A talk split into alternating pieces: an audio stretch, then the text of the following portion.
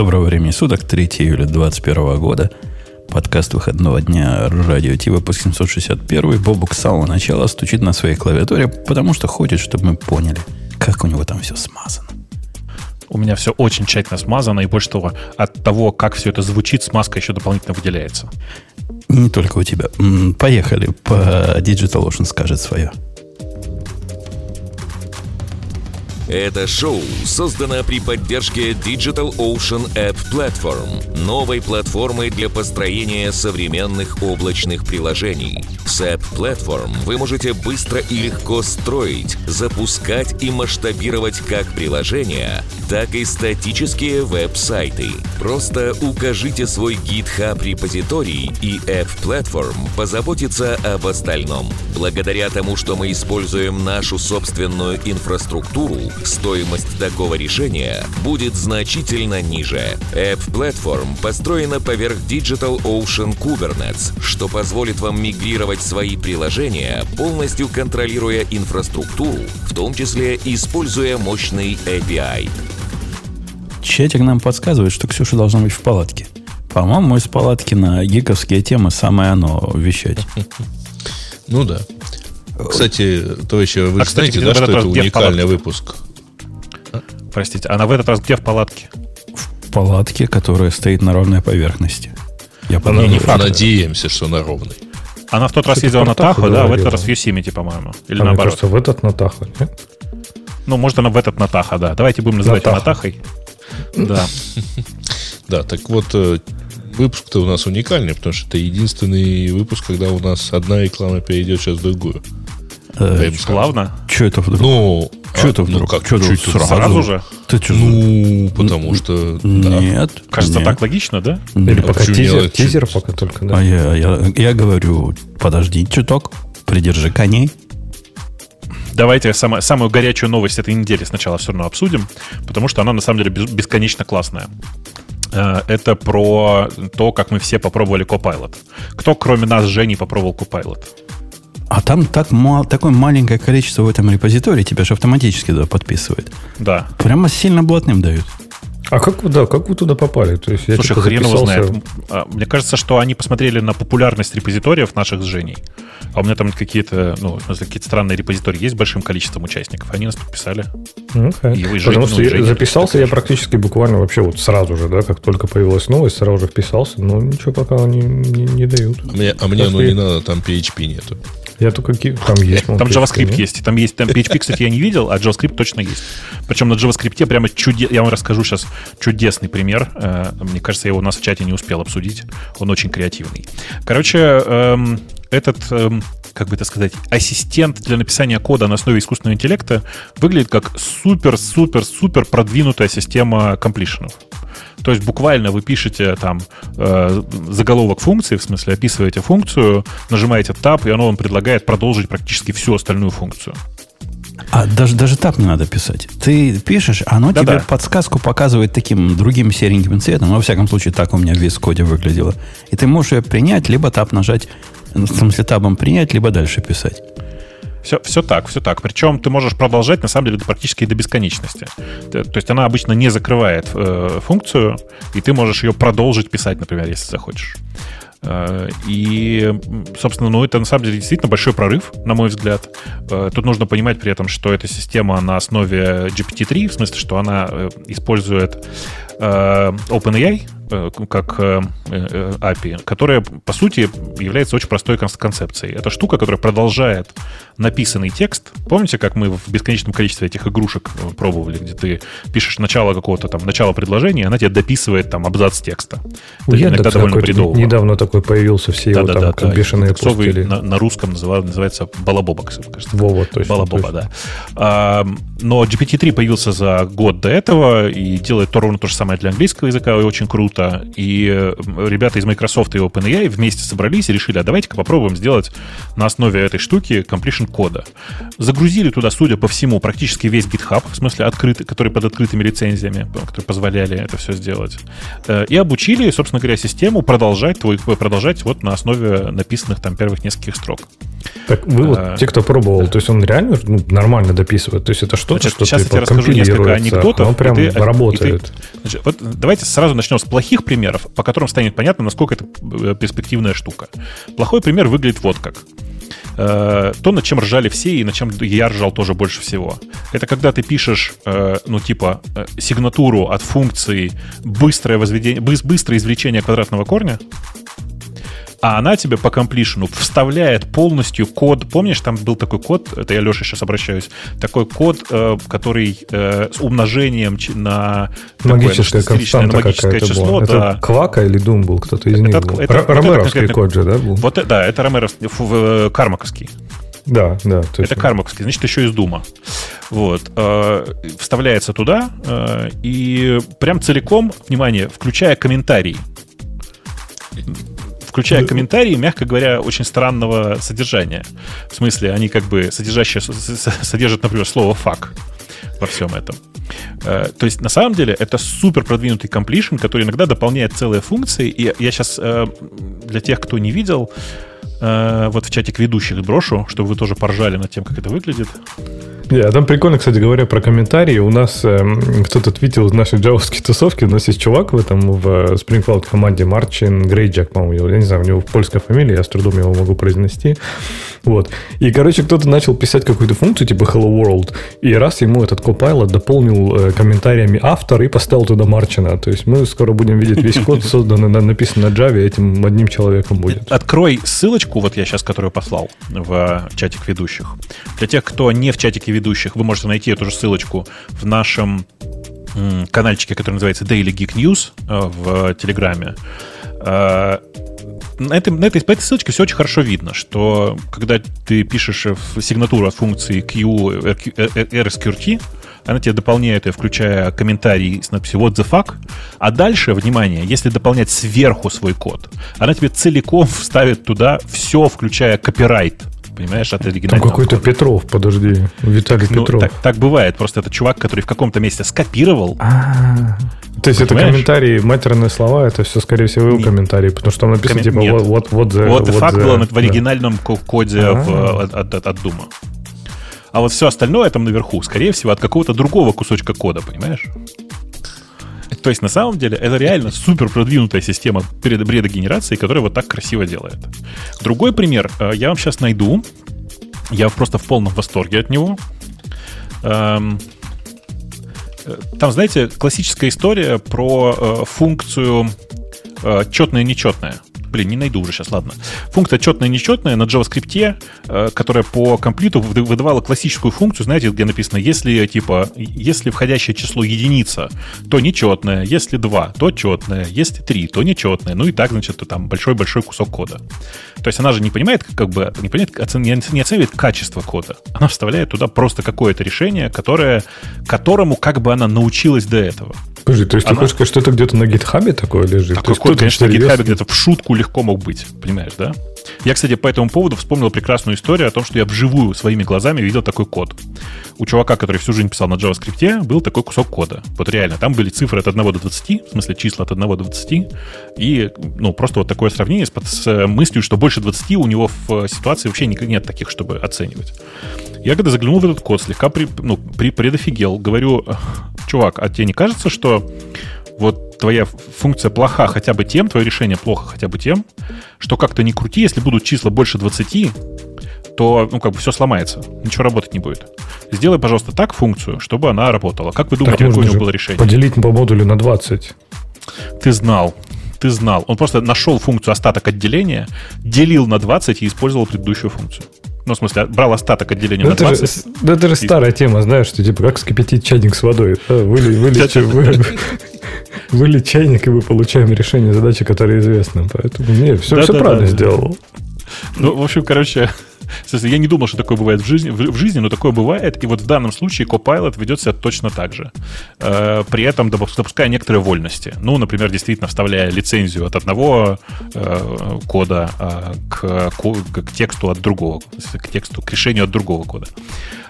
Все это мне напоминает на самом деле о том, что большая часть современных программистов, если они будут пользоваться такими решениями, у них головы повзрываются, э, и мы, мы наконец-то еще больше окунемся в эпоху Stack Overflow, когда весь код просто тупо копировался. Просто теперь даже на Stack Overflow ходить не надо, понимаешь, да? А я вот удивился, кстати, а почему они Stack Overflow не решили не парсить? Как они будут это парсить? Ты что? Ну, ну, как-нибудь там уже. Ну, зачем? Там довольно Если... много кода. Смотри, GitHub просто принадлежит... Ну, слушай, большая часть того кода, который есть на Stack Overflow, уже скопирован на GitHub. Зачем? Э, я в тему твоего, Бобук, этого самого показывал в чатике недавно. Вот этот код. Покажу еще раз для тех, кто сейчас нас смотрит. Ой, хотел. Хотел всем, отдал только ведущим. Код шикарный, потому что денег огромных стоит. Это, это вот те самые чуваки, которые нам за большие деньги свояли ну, супер сайт. И я заходил туда добавить в privacy policy несколько пунктов. А там такая структура, надо писать heading, там details, heading, details и так далее. И с номерками. Смотрю, до пятого дописал, а дальше не идет каменный цветок. Вообще ничего не понимает. Ну, думаю, там, наверное, цикл есть от нуля до четырех. Правильно? Ну, хорошее предположение было. Где-то, думаю, сейчас поставлю там до 100 и будет работать. Сейчас. Цикл там. Вот. Вот что там. Э, вот что там. Э, не цикл. Выражение цикл там, это хорошо. Это сейчас, да. Не цикл. Там раскрытый э, супероптимизированный код. То есть оптимизаторы просто какой-нибудь GCC смотрит на это и плачет. Говорит, я ничего дальше сделать не могу. За меня все люди сделали. И, и вот мне кажется, а мне кажется, можно сделать, можно прооптимизировать еще. Я вот смотрю просто код. Угу. Мне кажется, бот просто будет учиться, учить, нейронка будет учиться, учиться, и сойдет с ума просто. И будет такая там сидеть в углу, пускать слюни какие-то бессмысленные, просто выдавать строчки кода. Ну, возвращаясь к этому Copilot, мы, те, кто пробовали, мы согласны, что иногда он ну, прямо вызывает ну, реальный вау-эффект. То есть да. иногда прямо думаешь, что ты дебилина мне советуешь. А вот когда он то посоветует, ты, мы ведь вот такие случаи запоминаем, когда то, прям вообще, прямо огонь. Он мне помог совершенно случайно вспомнить, как у меня там каким-то хитрым левым хаком чего-то вызывалось. Вот пугает. Пугает этот интеллект. Слушайте, а как он э, с именами обращается функции? Ну, то есть ты начинаешь писать, а, а дальше? Он тебе и может продолжить имя функции предложить. Нет, нет, нет. Я имею, ну, вернее, не, не имена функции, а аргументы. Откуда он в самом начале понимает, что ты ему передашь. Ну, как он? Он, знает, как раньше такое вызывалось где-то.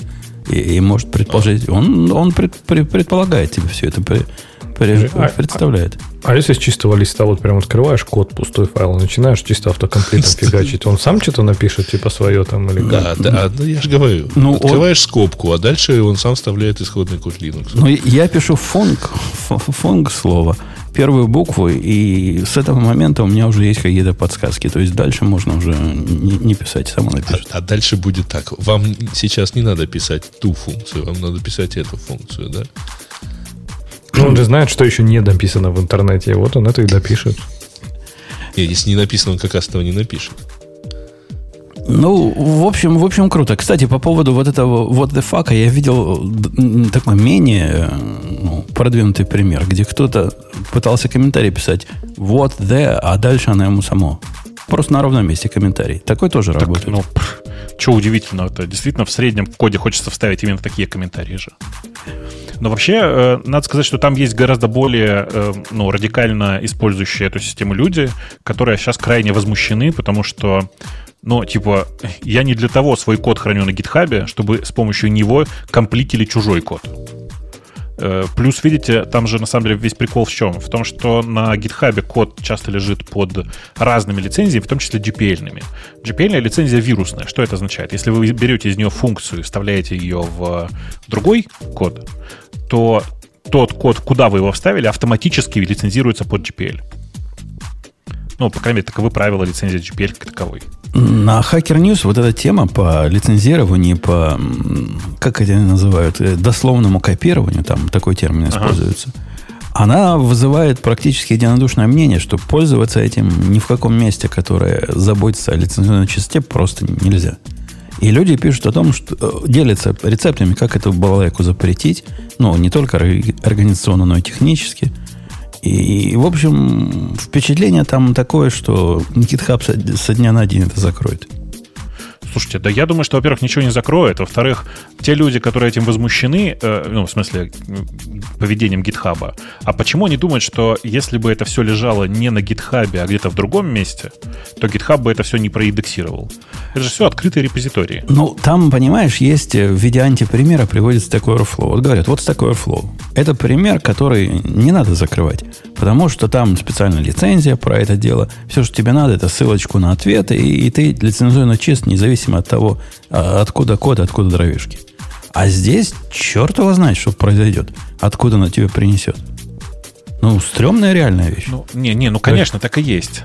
Но э, я про другое сейчас, про то, что люди, которые возмущаются тем, что их код, видите ли, GitHub использовал для чужого, для, для, как для чуж, объектов чужого труда, как будто бы труда, да, тап кнопочку нажал человек, э, это типа ужас-ужас. Ну, как-то вроде бы нет. А главное, тут видите, какой момент есть неприятный. В случае с Copilot можно достоверно иметь в логах запись о том, что э, как бы это сказать, этот, этот код, код не скопирован. Он не, не был скопирован из чужой библиотеки. Нет. Э, Copilot написал его сам, по памяти. Понимаете? То есть так... никто же тебе не запрещает использовать чужие алгоритмы. Алгоритмы, как известно, ну, как бы ходы и алгоритмы не защищаются. А вы думаете, GitHub такую простую вещь не сделали, как фильтр по лицензиям? То есть я уверен, что они индексируют типа Apache и MIT какие-нибудь, что-нибудь нет, такое. Нет, там, там находили уже куски, куски э, GPL, ну, кода, прям. кода с GPL в 2, э, вот, поэтому там ну, все не, не так. Не так а я так понимаю, что отследить по, ну, там, по GPT нереально, да, откуда он эти куски взял, поэтому, то есть нельзя Конечно, сказать, что то, что ты вставляешь, типа, это будет GPL, да? Okay. Конечно, конечно. И главное, что то, что ты вставляешь, оно на самом деле ниоткуда не скопировано ведь. Там ведь не да. так, что там прям целые блоки кода лежат. Нет, там система, которая, по сути, пословно запоминает, что будет дальше в этом как бы сюжете, в этом коде. То есть оно может быть похоже, но типа, ну, не обязательно ну, это да. копия, правильно? Да, да, да. Э, ну, а то, что там все буквы совпали, ну, бывает просто совпадение, что поделаешь. И он тогда что, сам написал? Подумаешь, с помощью машины. Я и говорю, да, он сам написал. Даже не, не ты с помощью машины написал, а Copilot вставил, это он сам написал. Это он ни, ни у кого не скопировал нигде, ничего, ничего такого. Народы в обсуждении этого дела ржут над тем, что, ну, вот, вот это то, чем нас искусственный интеллект заменит. А для меня это видится одним из тех редких примеров, на котором, в, в принципе, стоит задуматься. То есть, если смотреть, если ты молодой человек, который на перспективу смотрит, нам тоже сколько осталось, Бобуку? На наш-то век хватит человеческого программирования. А вот эти молодые, которые сейчас выбирают профессию, я бы на их месте волновался. Все так, все так. Я бы опасался, потому что, э, судя, ну, как бы вы же понимаете, да, что, э, ну, если реально эта штука начнет нормально работать, условно хотя бы нормально, дальше реально нужно будет только писать заголовки функций, и примерно половина аутсорсеров перестанет быть нужна.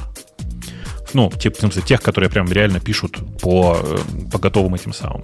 А еще, кстати, знаешь, э, самое крутое использование всего этого ты видел, нет? Это когда ты пишешь э, функцию, описываешь ее, а потом пишешь, ну, типа, название тестовой функции, чтобы самому тест не писать.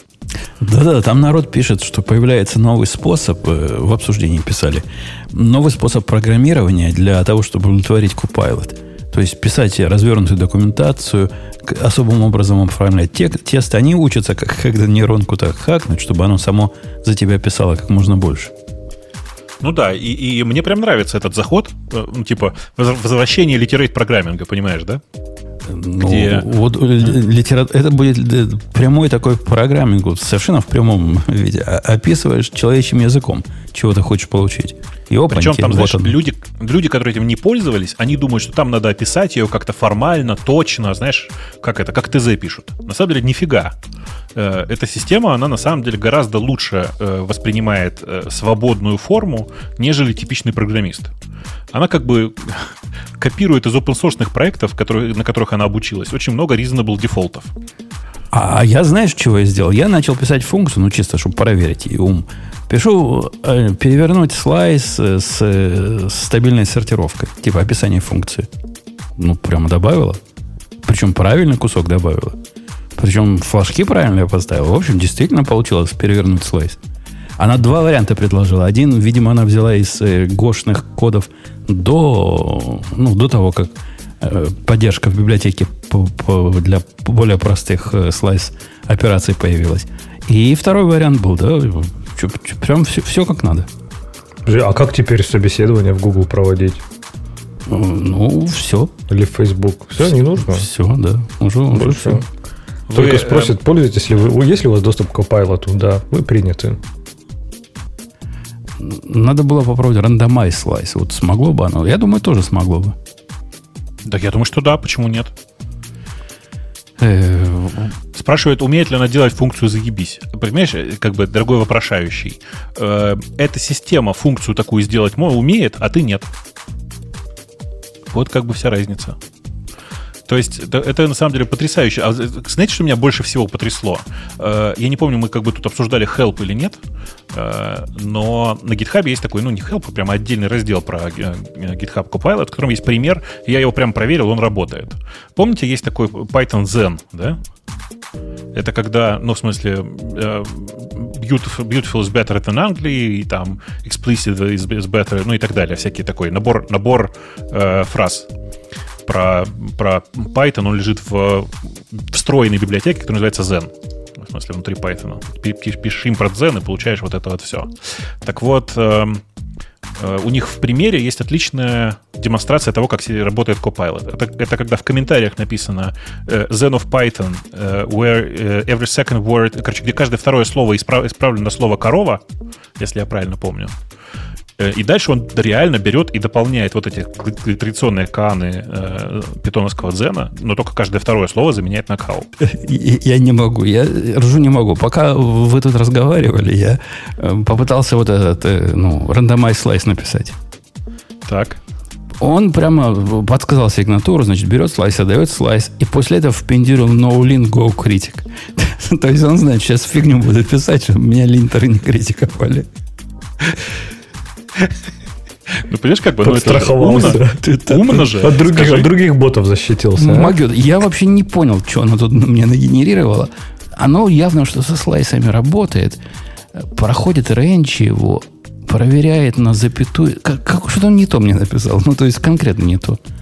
Ну, то а есть... прикинь, мне кажется, что работает и быстро, и просто, ну, типа, супер оптимизирована какая-то версия. Просто не понял. То есть что код, код этот компилируется, он валидный, но как-то он не про инверт, он про что-то другое. А тесты он ну, умеет писать, кстати? Да, еще раз, да. Пишешь тест названия функции, он тебе реально рисует вокруг этого теста. Я сам несколько раз попробовал, понимаешь? Это такой TDD на новом уровне, да? То есть Конечно. не ты же пишешь тест, а ты просто говоришь, так, что бы мне такое протестировать? Дай-ка я протестирую вот это. Тебе, хоп. Слушай, крутая штука. Вот для кода не знаю, но для тестов, мне кажется, вообще бомба просто. Вот я, я как бы там 3-5 минут назад об этом и говорил, что типа э, там я уже нашел целых чуваков, которые реально собираются так тесты писать. Потому что реально супер быстро. Ты, как бы они написали уже скрипт, который достает э, э, сигнатуры функций и вставляет их с названием тест по питоновскому образцу э, в, отдельный файлик и прогоняют Copilot, в смысле, на автомате, чтобы он исполнял там им по названиям функций тестовые, ну, типа тестовые кейсы. По-моему, очень круто. Не, эта тема вообще крутая и сносящая башку, но у меня есть, повторюсь, опасения, как бы не прикрыл ее GitHub под давлением вот этой озабоченной лицензиями общественности. Я думаю, что не прикроют, потому что он, они сейчас его не то чтобы открыли прям. Они его так аккуратненько приподоткрыли, но широко народу не раздают. Да, фильтруют просто, да и все по лицензии. Что такого там? Ну, буду только MIT брать. Ну, так, а дело же не в этом. Дело в том, что это все равно типа прямое заимствование один в один. То есть на самом-то деле, если честно, вот этот Copilot еще больше раззадоривает тех, кто привык просто копипастить. Я бы на самом деле предпочел, если честно, совершенно другой подход к решению всех этих проблем. Я, мне кажется, уже как-то рассказывал. Мне как-то э, привиделась такая забавная довольно концепция, в которой э, в рамках GitHub существует магазин функций. То есть ты пишешь description функцию, она реально идет в GitHub, находит там правильную такую же функцию, которая работает, которая хорошо описана, которая с тестами, вставляет ее тебе, а ты за это отчисляешь маленькую денежку. Поняли логику, да? Они же сказали, что платная версия будет, поэтому, возможно, ну, ты и будешь отчислять маленькую денежку здесь. Да-да, просто не, не за это, а за то, что она дополнять что-то там будет. А тут как бы прикол в том, что это готовая функция, которую кто-то когда-то написал. И больше того, ты пишешь сигнатуру функции ее описания, а ее такой не находится. И ты можешь оставить заказик на такую функцию за чуть большие денежки. А... И кто-то там напишет, может нейронка, а может живой человек, ты даже не узнаешь про это. А обидно в этом во всем, что к VS-коду ты при, прибит костылями немножко пока. И да. остальные, я не знаю, могут ли они остальные сделать? Я на JetBrains смотрю. Или им я думаю, что нельзя? так. Смотри, я думаю, что нет. Короткий ответ. Нет, не могут. Но тут есть интересный момент, что ничего не мешает всю эту систему повторить, точно так же договорившись с OpenAI. Больше того, э, у меня есть э, доступ через один из проектов, который OpenAI использует, и я уже попробовал просто в голом э, GPT-3, который просто для текста, на текст рассчитан попробовал сделать то же самое, и, судя по всему, э, на самом деле оно уже работает. То есть, судя по всему, на самом деле нет никакой проблемы. Ты можешь со временем получить доступ в OpenAI к тому же самому датасету и точно так же с этим GPT-3 работать. Э, ладно, это, это была достойная тема получасового обсуждения. Я с вами полностью согласен. Предлагаю перейти на следующую тему. И в редкие случаи, когда я пойду на поводу у Грея. Поскольку... Ну, конечно, тем более, тем более, что они проигрывают уже 4-0, и надо как-то морально поддержать их. Ну, если, если Грей пришел в гиковский выпуск, то он же не просто так пришел. Потому что нам заплатили. Вот, вот, вот. Ну, видишь, какой алчный тип. А да. я, я выбрал тему про MongoDB и DigitalOcean. Сейчас ты про нее рекламу скажешь. Вовсе без всякой связи с рекламой, а потому что про это поговорить стоит. А ты заводи рекламу. Э, ну, на самом деле, в следующий раз, я так понимаю, у нас сменится мощный API на другой мощный API. А пока новость, э, которую, на самом деле, компания готовила довольно долго. Э, на DigitalOcean уже было, были управляем менеджмент базы данных, и теперь к ним добавилась Mongo. Вот с 28 числа пожалуйста, любой желающий может себе запустить инстанс MongoDB и управлять им, как полагается, мощным API и так далее. Там есть а, разного вида кластеры, есть single node, он начинается с 15 долларов за месяц, а, и вы получаете один кластер с одним, одним гигабайтом памяти. А есть high availability, когда вы получаете с гарантированно выделенным, я так понимаю, CPU, и начинается это все с 45 долларов. Ничего там... подобного, не так там, Грей. Да. Ты про high availability не, не рубишь. Мы сейчас технически поговорим. Ты, ты, вы, ты, вы ты, досказал, пока... ты досказал свою, да? Давай я теперь расскажу. Я не только, подожди, подожди, нет. И на самом деле я не совсем досказал, потому что у нас есть теперь специальная ссылочка, которую мы теперь будем новую а, показывать э, в связи, так сказать, с, с вот этим вот. Сейчас я так, ее потерял у себя чуть-чуть. Но сейчас я вам ее вышлю в чатик и, соответственно, а, используйте. В общем, а, да, сервис сделан с, в сотрудничестве с MongoDB, поэтому прошу, так сказать, любить и жаловать. Это, это, кстати, первое, что в глаза бросается, то, что у них есть настоящая честная с самой свежей версии, ну, почти самой свежей, две минутных версии назад – 4, 4, там 3, по-моему, а последние 4, 4, 5, что-то вот такое. И они с Монгой договорились. Ну, то, что договариваются, это молодцы. Теперь, с точки зрения... И я, как человек ответственный, пошел и завел себе кластер, в отличие от вас от всех. Ну, я тоже завел. Ты что думаешь? Ну, у меня есть для вас хорошие новости и плохие новости. Давай с конца начнем. Они все в одной зоне. В смысле, в одном регионе. Э, они в одном регионе, и они, мало того, не по дата-центрам, по, ну, по зонам, как там. Если Это ты в Нью-Йорке, они в одной зоне. Ты, ты не можешь в разных э, штуках да. Нью-Йорка зоны. Ну, ну оно, что говоря, никогда у них, э, так сказать, то, что ты в Нью-Йорке, это не означало, что ты можешь э, спокойно между там второй и третьей зоной общаться. Не-не, смотрите, там вот какая история. Прямо сейчас, э, вообще, в принципе, этот вот этот менеджер Монго, он просто поднят только в одной зоне Нью-Йорка, Uh, у них как бы у них uh, в Европе, как ни странно, получилось больше центров, чем в, э, чем в, в Штатах, в смысле, с точки зрения Монги. Потому что Монга у них поднята только в Нью-Йорке и, я не помню, во второй или в третьей зоне. А в Европе оно поднято в Амстердаме и во Франкфурте. Но при этом, что важно, ни кросс э, дата-центровую, ни кросс-зоновую, ни кросс-региональную, никакую вы можете сделать не можете. Весь ваш кластер будет жить в одной зоне. Мне, мне кажется, это не ограничение их реализации монговской штуки, а ограничение их реализации private IP. Что-то вот в эту сторону, я подозреваю. Слушай, э, я думаю, что на самом деле дело не в этом, а в том, что они таким образом, они, короче, не понимают, как со всем этим работать пока. Потому что прямо, прямо сейчас, э, ну, э, вообще, в принципе, когда ты разворачиваешь Монгу, я не знаю, как ты, я тоже стараюсь ее развернуть в рамках одного дата-центра по самой банальной и тупейшей причине. Она так лучше работает. Подожди, а лить, какую-нибудь, а лить какую-нибудь одну реплику на другой этот э, Это другое, другой это, это реплика, это не кластер. Не-не, не, не про регионы, а про, про зоны мы, мы говорим, Леха. Вот да, в, да. в Амазоне я смело разворачиваю в разных зонах. Ну, да. да, да, в, разных зонах одного, ну, да. одно, одной физической локации это нормально. А одного региона. Это может быть либо разные дата-центры, либо разные шкафы в одном дата-центре. Мы, ну, это мы обычно, знаем. это, обычно это соседние залы одного большого дата-центра. Ну, возможно. Ну, хоть, хоть что-то. Здесь есть ряд эм, ряд непонимания. Они как бы в этот мир доносят. Эм, когда ты делаешь кластер на три нода, в котором, если пойти вглубь, можно понять, что это replica set обычный. Они так стрёмно пишут, что это один рабочий и два standby. И это немножко, ну, confuse ит. То есть они, они ведь не совсем standby. То есть они, ну, primary, secondary. Называть secondary standby ем это не совсем точная терминология, мягко говоря. Но э, они используют ту терминологию, которая принята в других базах. Э, и, ну как, оно же типа на самом деле... Ты можешь использовать ту, которая standby на read. Ты про это сейчас, да? Ну, конечно. И она да. не standby, она вполне активная будет в этом смысле. Да-да-да, да, да. И не знаю, ты попробовал или нет, на самом деле у них, э, во-первых, что важно сказать, что то, та штука, которая называется у них single node э, managed, managed MongoDB, это на самом деле тоже кластер. Просто он поднят на одном физическом узле. Это что значит вообще? Ты не видел? кассета бегут на этом? Ты, не, ты не, два, да. Ты не видел? Нет. У них, у них поднято, у них, у них, да, ну, а три, наверное, три, да, ты прав. У них поднято три инстанса, в смысле физических, в, смысле, в рамках одной физической машины. Я не знаю, зачем это сделано. Я так и не понял. В смысле, что ну, оно... я, я тебе поверю, но я не пробовал. Было бы странно, если бы ты не врал. Короче, давай, давайте так скажу. У меня так получилось. В смысле, я не знаю, по какой причине.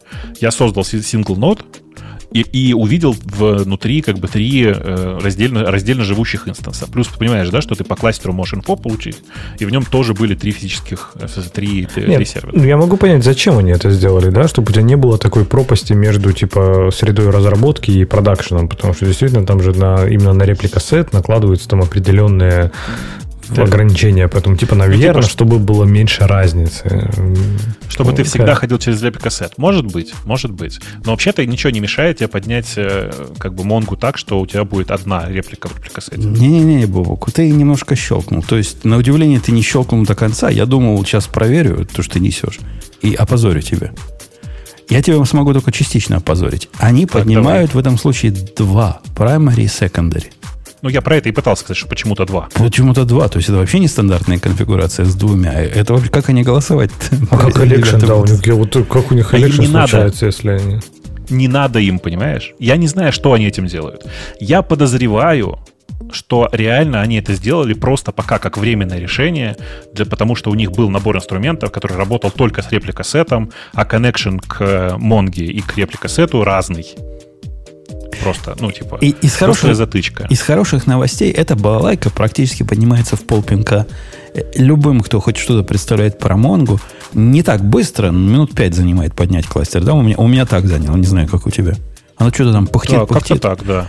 И после этого оно все сразу работает. Причем я не заметил, ну, когда я в свое время пробовал Atlas, я заметил там разные интересные проблемы, которыми тут делился. Здесь ничего такого, во что пальцем ткнуть.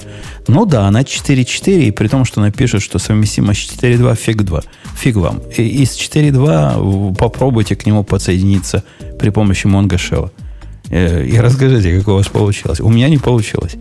То есть, э, Нет, это чистая 4.4 инсталляция, а все как и надо. В документации сказано, что можно от 4.2 к ним подключаться клиентами. Ничего подобного. У меня не вышло. То есть либо я, либо я дурной, либо никогда. лыжи не едут. 4.4 подключилось замечательно, в пол пинка. Все работает стабильно. Я не заметил никаких проседаний. То есть я такой нормальный workflow там запустил на этой машинке. Ну, машинка ощущается как, ну, как их самый маленький инстанс. Как, где-то так. Ну, может, второй по, по мелкости инстанс. Не то, чтобы летает, но, в принципе, все работает. Из интересного, ну, нельзя же слона в комнате не заметить, правильно, Паук? Как мы можем без слона? Mm-hmm. Цены. А что, в смысле 45 долларов? Да ты, ты, ты не, не на те цены смотришь. Ты посмотри на цены реальных кластеров. Кластер на 64 гигабайта э, за инстанс и 16 э, ядер. Да, за 45 долларов ты получаешь гигабайт памяти. Это, мне кажется, для гигабайт... Монги это типа не, не, подожди, это, это ты получаешь кластер на гигабайт памяти, но это три на узла. На ноде, да. да, да это, это, это же не очень важно. Там же не партишнинга, ничего нет. Это же не шерт, не... Да-да-да. То есть, ну, реально, для маленьких задач нормально. Есть масса задач, которые в 1 гигабайт влазят и, и, и не бивикают. И я про настоящие задачи. Вот когда ты смотришь на цены э, вот те, там удивляешься. По-моему, там 2500, да, ну, стоит за кластер из трех самой большой конфигурации. А самая большая у них, повторяю, 16 э, ядер и 64 гигабайта. Э, то есть 2500. Я, я чисто для прикола пошел посмотреть. 2800. 2800. 2880. Посмотреть, сколько я за свои кластеры плачу. У меня кластер примерно такого размера есть в определенных э, задачах э, ну, прямо в реальной жизни. Самый близкий к этому инстанс, который можно найти в Амазоне, это M5, по-моему, 4xlarge, если я ничего не вру.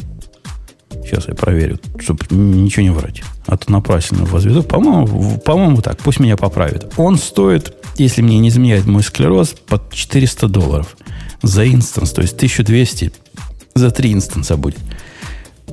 То бишь в два раза дешевле, но зато ты сам, сам ими управляешь.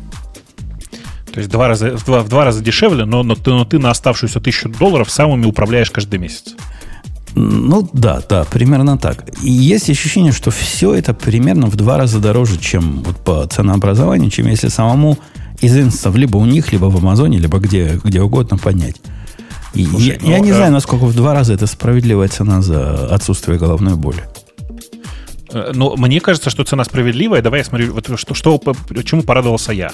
Потому что вот поднятый, я маленький инстанс вот этот, в смысле, который сингл, как у них называется-то, э, не особенно смотрел, кроме вот этого ковыряния, что странно, что они поднимают не один инстанс на самом деле. А посмотрел на большой. И должен сказать, что он по конфигурациям, по дефолтам и по всему поднят вот ровно как поднимаю я. То есть, на самом деле, это был хороший для меня признак. В смысле, я ничего там, мне не хотелось ничего исправить. У меня тоже не очень приятный опыт использования MongoDB в Атласе, в смысле, в, в родном облаке от uh, MongoDB. А, при этом я настолько, ну, как бы, как сказать, настолько оценил качество текущего решения от uh, ребят из DigitalOcean, что я, может быть, даже, несмотря на то, что я в DigitalOcean не живу, uh, попробую их менеджет базой воспользоваться, тем более, что у нас ну, дата-центры рядом находятся. Тут есть прикольчик, Бобок, из любимых тобой. Mm-hmm. Ты, ты, неужели ты не обратил внимания про, про, про пароли? Нет, а что там было? Ну, когда ты создаешь кластер, оно тебе дает, э, ну, как большие, пишут, вот тебе юзернейм до админ, пароль, звездочки, можно шоу, и вверху пугающая надпись. Пароль только временно visible. Обязательно скопируй его, а, а иначе мы никогда тебе его больше не покажем. И ну, что ты думаешь? Они, они всегда это показывают. Я логин, логаут сделал, оно показывает все равно. Я проверил, может, они в локальных э, или в куках сохранены. Ничего подобного. Пароль они твой знают. И показывает эту надпись для понтов. Ну, может, просто у тебя что-то блокирует, и оно не убирается. Где? На, кстати, на стороне сервера, да, я мешаю ему удалить. Если это... Кстати, если посмотреть э, цены на обычные дроплеты, то там получается, что 64 гигабайта 16 vCPU 480 долларов в месяц стоит. Это вот если ты действительно решишь сам, так сказать, это все дело ну, поднимать, на, то есть на, можешь на 3, посчитать. На 3 умножить, более в, в два раза дешевле. Умножить на 3, да, ну нет, будет чуть-чуть меньше, чем в два раза дешевле. Э, если ты, ну это, это ты берешь General Purpose э, Droplet. Потому что если то же самое, если ты начнешь выбирать там CPU, Optimized и так далее, то у тебя там чуть-чуть другие цены. Ну, мы многого не знаем, и это, кстати, не наша вина, а возможно, их вина. Я, например, в сравнении с Amazon выбрал э, вот эти M-классы, которые не, не оптимизированы ни по какому параметру. Возможно, у них э, в этих инстансах какой-то touched SSD, и очень все быстро летает. Или IOPS очень высокий. Им где-то надо написать про это, про все, ну, как какой-то убедительные доводы, почему я, ну, кроме того, что головной боли у меня нет, и они управляют моими базами данных, делают бэкап автоматически, позволяют масштабировать. Масштабирование, кстати, работает, я пробовал. Ты прям попробовал, да? Это у меня вот вопрос был, который я прям не потестировал еще. Я пошел в изменение конфигурации, сделал edit, и оно делается. И при этом данные не пропали. А, в смысле, ты проверил, что данные расползлись? То есть состояние реплик проверил? Да, да. Они, это, а, это, они это... стали в, в синк, ну, после этого, ну, у меня там почти не было никаких данных. И после этого, опаньки, перешли в нормальное состояние все. Ага, ну это, это, это молодцы. На самом деле, это как раз признак того, что, возможно, если один из узлов от, отпадет, то оно тоже не развалится. Потому что обычно это как раз вот оно одно с другим связано. Еще они, на самом деле, в отличие от меня, э, настраивают э, как бы SSL. В смысле, у них э, э, данные из реплики в реплику по SSL ходят. Я ленивый, и очень берегу процессорное время, и поэтому верю, что там, типа, у меня и так все в нормальном окружении, нифиг в, на транзите э, SSL гонять. А они вот не ленивые и настраивают нормальный SSL. Ну, вообще не факт. Я, я не вижу. Я гляжу на members. Напрямую я не вижу, что там SSL как-то Я тоже не вижу, я тоже не видел, но я когда читал документацию их, у них было жирно выделено, что а у нас все данные, все данные ходят там через SSL. Нет, на главной странице даже написано, если вы зайдете в features, там написано end-to-end security, а, что ну типа вот. это encryption at rest, как я понимаю, у них написано. Так это к тебе, к тебе. Они для тебя, да, заставляют по SSL. SSL, SSL during transit. Ну, транзит, транзит к тебе. Но это, это к тебе. Не... Это, то, что они здесь пишут, это к тебе. Да-да-да. Э. Ну, внутри, ну, внутри кластера это ж, ну, ну, типа прикольно, но все равно же он у тебя не торчит чаще всего наружу. Ну вот по поводу не торчит, тут вообще вопрос, конечно, интересный. Вот с неторчанием у них прям суровая проблема. Эта фиговина пока не умеет интегрироваться в firewall. У нее этой штуки, не знаю, Бабок заметил ты или нет, у них свой собственный firewall по умолчанию trusted source является все. То есть для того, чтобы trusted source добавить, это надо знать, чем ты хочешь заняться. А все твои фарволовские рулы, они все идут лесом. Они... Ничему их не учат, да? Вот, ну, блин, ну столько этих историй взлома именно из Монги, из открытой, когда утекает. Ничему история не, не, не ну, есть чаще теперь, из эластика. Удив... Ну, Удивительные факты. И, чуваки, если с DigitalOcean вы меня слушаете, не надо по умолчанию открывать и паблики, и private network. Ну вот реально, это, это когда вам надо паблик доступ открыть к вашему Монге, это ну, исключение, а не правило. Ну, надо птичечку такую специальную ставить, чтобы паблик network оно было. А только в private делайте. Не надо в паблик. Ну, реально, ну, стрёмная идея. Знаешь, что ну, самое слушай, может, они что... думают, что ты откуда-то точно не из DigitalOcean пойдешь к ним, поэтому... Ну, ну, это же без разницы, все равно. Э, это сейчас общее правило во всех инсталляциях Монги. Монга, когда ставится на сервер, она работает только на локал-хосте. Вот тут такая же логика. Когда ставишься, доступ должен быть только из private, из private сетей. Должна быть такая логика. Сейчас не такая. Сейчас даже нельзя отключить public network, а все, что можно сделать, это trusted source добавить, которые к public доступу будут по IP шифр... Э, проверять. Но, с другой стороны, они тебе вынуждают же юзерные пароли, ну, как, как, как и в Атласе. То есть ты не выставляешь совсем уж голым задом наружу, но все равно стремновато. Но, видишь, защита логином паролем только для Монги, она на самом деле не такая уж эффективная, потому что там всех тех наших методик, которые мы обычно используем, типа там fail to ban и всякое такое, на самом деле в Монге нет. Ну, там еще одна проблема есть с, с ауфом, с их. Я не особо глубоко копал, но у меня было первое ощущение, и опять же, пусть меня товарищи поправят, что их э, протокол авторизации это то, что э, в Монге называется deprecated. Типа он не очень секьюрный, поэтому deprecated. Сейчас скажу, как он называется. Э, называется он Legacy Scrum SHA1. Вот так они ауф делают. Scrum SHA1. Ну, SHA1 уже сразу, да, стрёмно ну, звучит. Да, да. Ну, во всяком случае, так мне показалось. Возможно, я вру, но иначе я эту штуку не смог заставить работать из Studio 3T, например, которая тебе показывает разные методы ауфа, которые можно там применить. А, тем не менее, по большому гаммурскому счету, я, я рад. Я говорю, чуваки, молодцы, допиливайте дальше. Может, немножко рано показали в публику, но я бы пользовался. То есть, ну, реально, ну, не жалко денег. Ну да, в два раза больше платить, но зато за тебя кто-то этим занимается. Это, это того стоит. Не Конечно, знаю. оно того стоит. Конечно, оно того стоит. Эм, то есть я много раз просто трахался с тем, чтобы устанавливать Монгу, и сейчас, когда я вижу готовое решение, у меня каждый раз полный восторг. Я, правда, каждый раз жалею, что никто не сделал какого-то хорошего, готового набора там скриптов и плейбуков и всякого такого, который просто разворачивает Монгу как надо. У всех какие-то совершенно странные решения. Но вот такой менеджер решения мне, конечно, очень нравится. Что значит, Там, кстати, что значит никто? У меня есть набор Ansible скриптов, которые разворачивают Монгу как надо для меня. Для тебя, для тебя. Они а я для себя, никто не сделал для меня, я вот что говорю. Для тебя нет. Публичные тоже есть, они просто все очень... Не, а слушайте, вот интересно, кстати, а мне показалось как раз с Mongo, я, правда, давно уже очень сильно не работаю, но вот как раз по части, например, развернуть кластер, там настроить, настроить репликацию, там как-то типа настолько все как-то просто и в лоб. Ну да, там, наверное, всякие когда SSL и прочее, там чуть сложнее. Но в целом, я не знаю, я помню, когда я пытался на старых Postgres это настраивать, там просто какой-то ад внутри, я не знаю. И, кстати, это любопытно, когда люди говорят, да зачем вам Mongo, а там все, зачем вам эта фигня, возьмите там Postgres, поставьте там JSON-B поля, и все будет классно. Да наплевать на этот JSON, господи, Mongo не из-за этого мы любим. Вот, но как там, типа, настроить Mongo было репликацию, насколько это было классно, удобно и прям конкретно в лоб и просто. Ну, не знаю, ну, прям не скажу, что я сильно страдал после перехода от реляционных баз. Хотя все равно, конечно, немножко мучений было. Фрикции приходилось сделать несколько. А оно несложно после того, как ты первый раз поймешь, чего надо делать. Второй раз совсем не сложно. Это то же самое, что с Рэббитом. Как бы говорят, о, как его сложно кластер его Federation настроить. Да нифига не сложно. И здесь тоже нифига не сложно. Просто надо гитики его знать.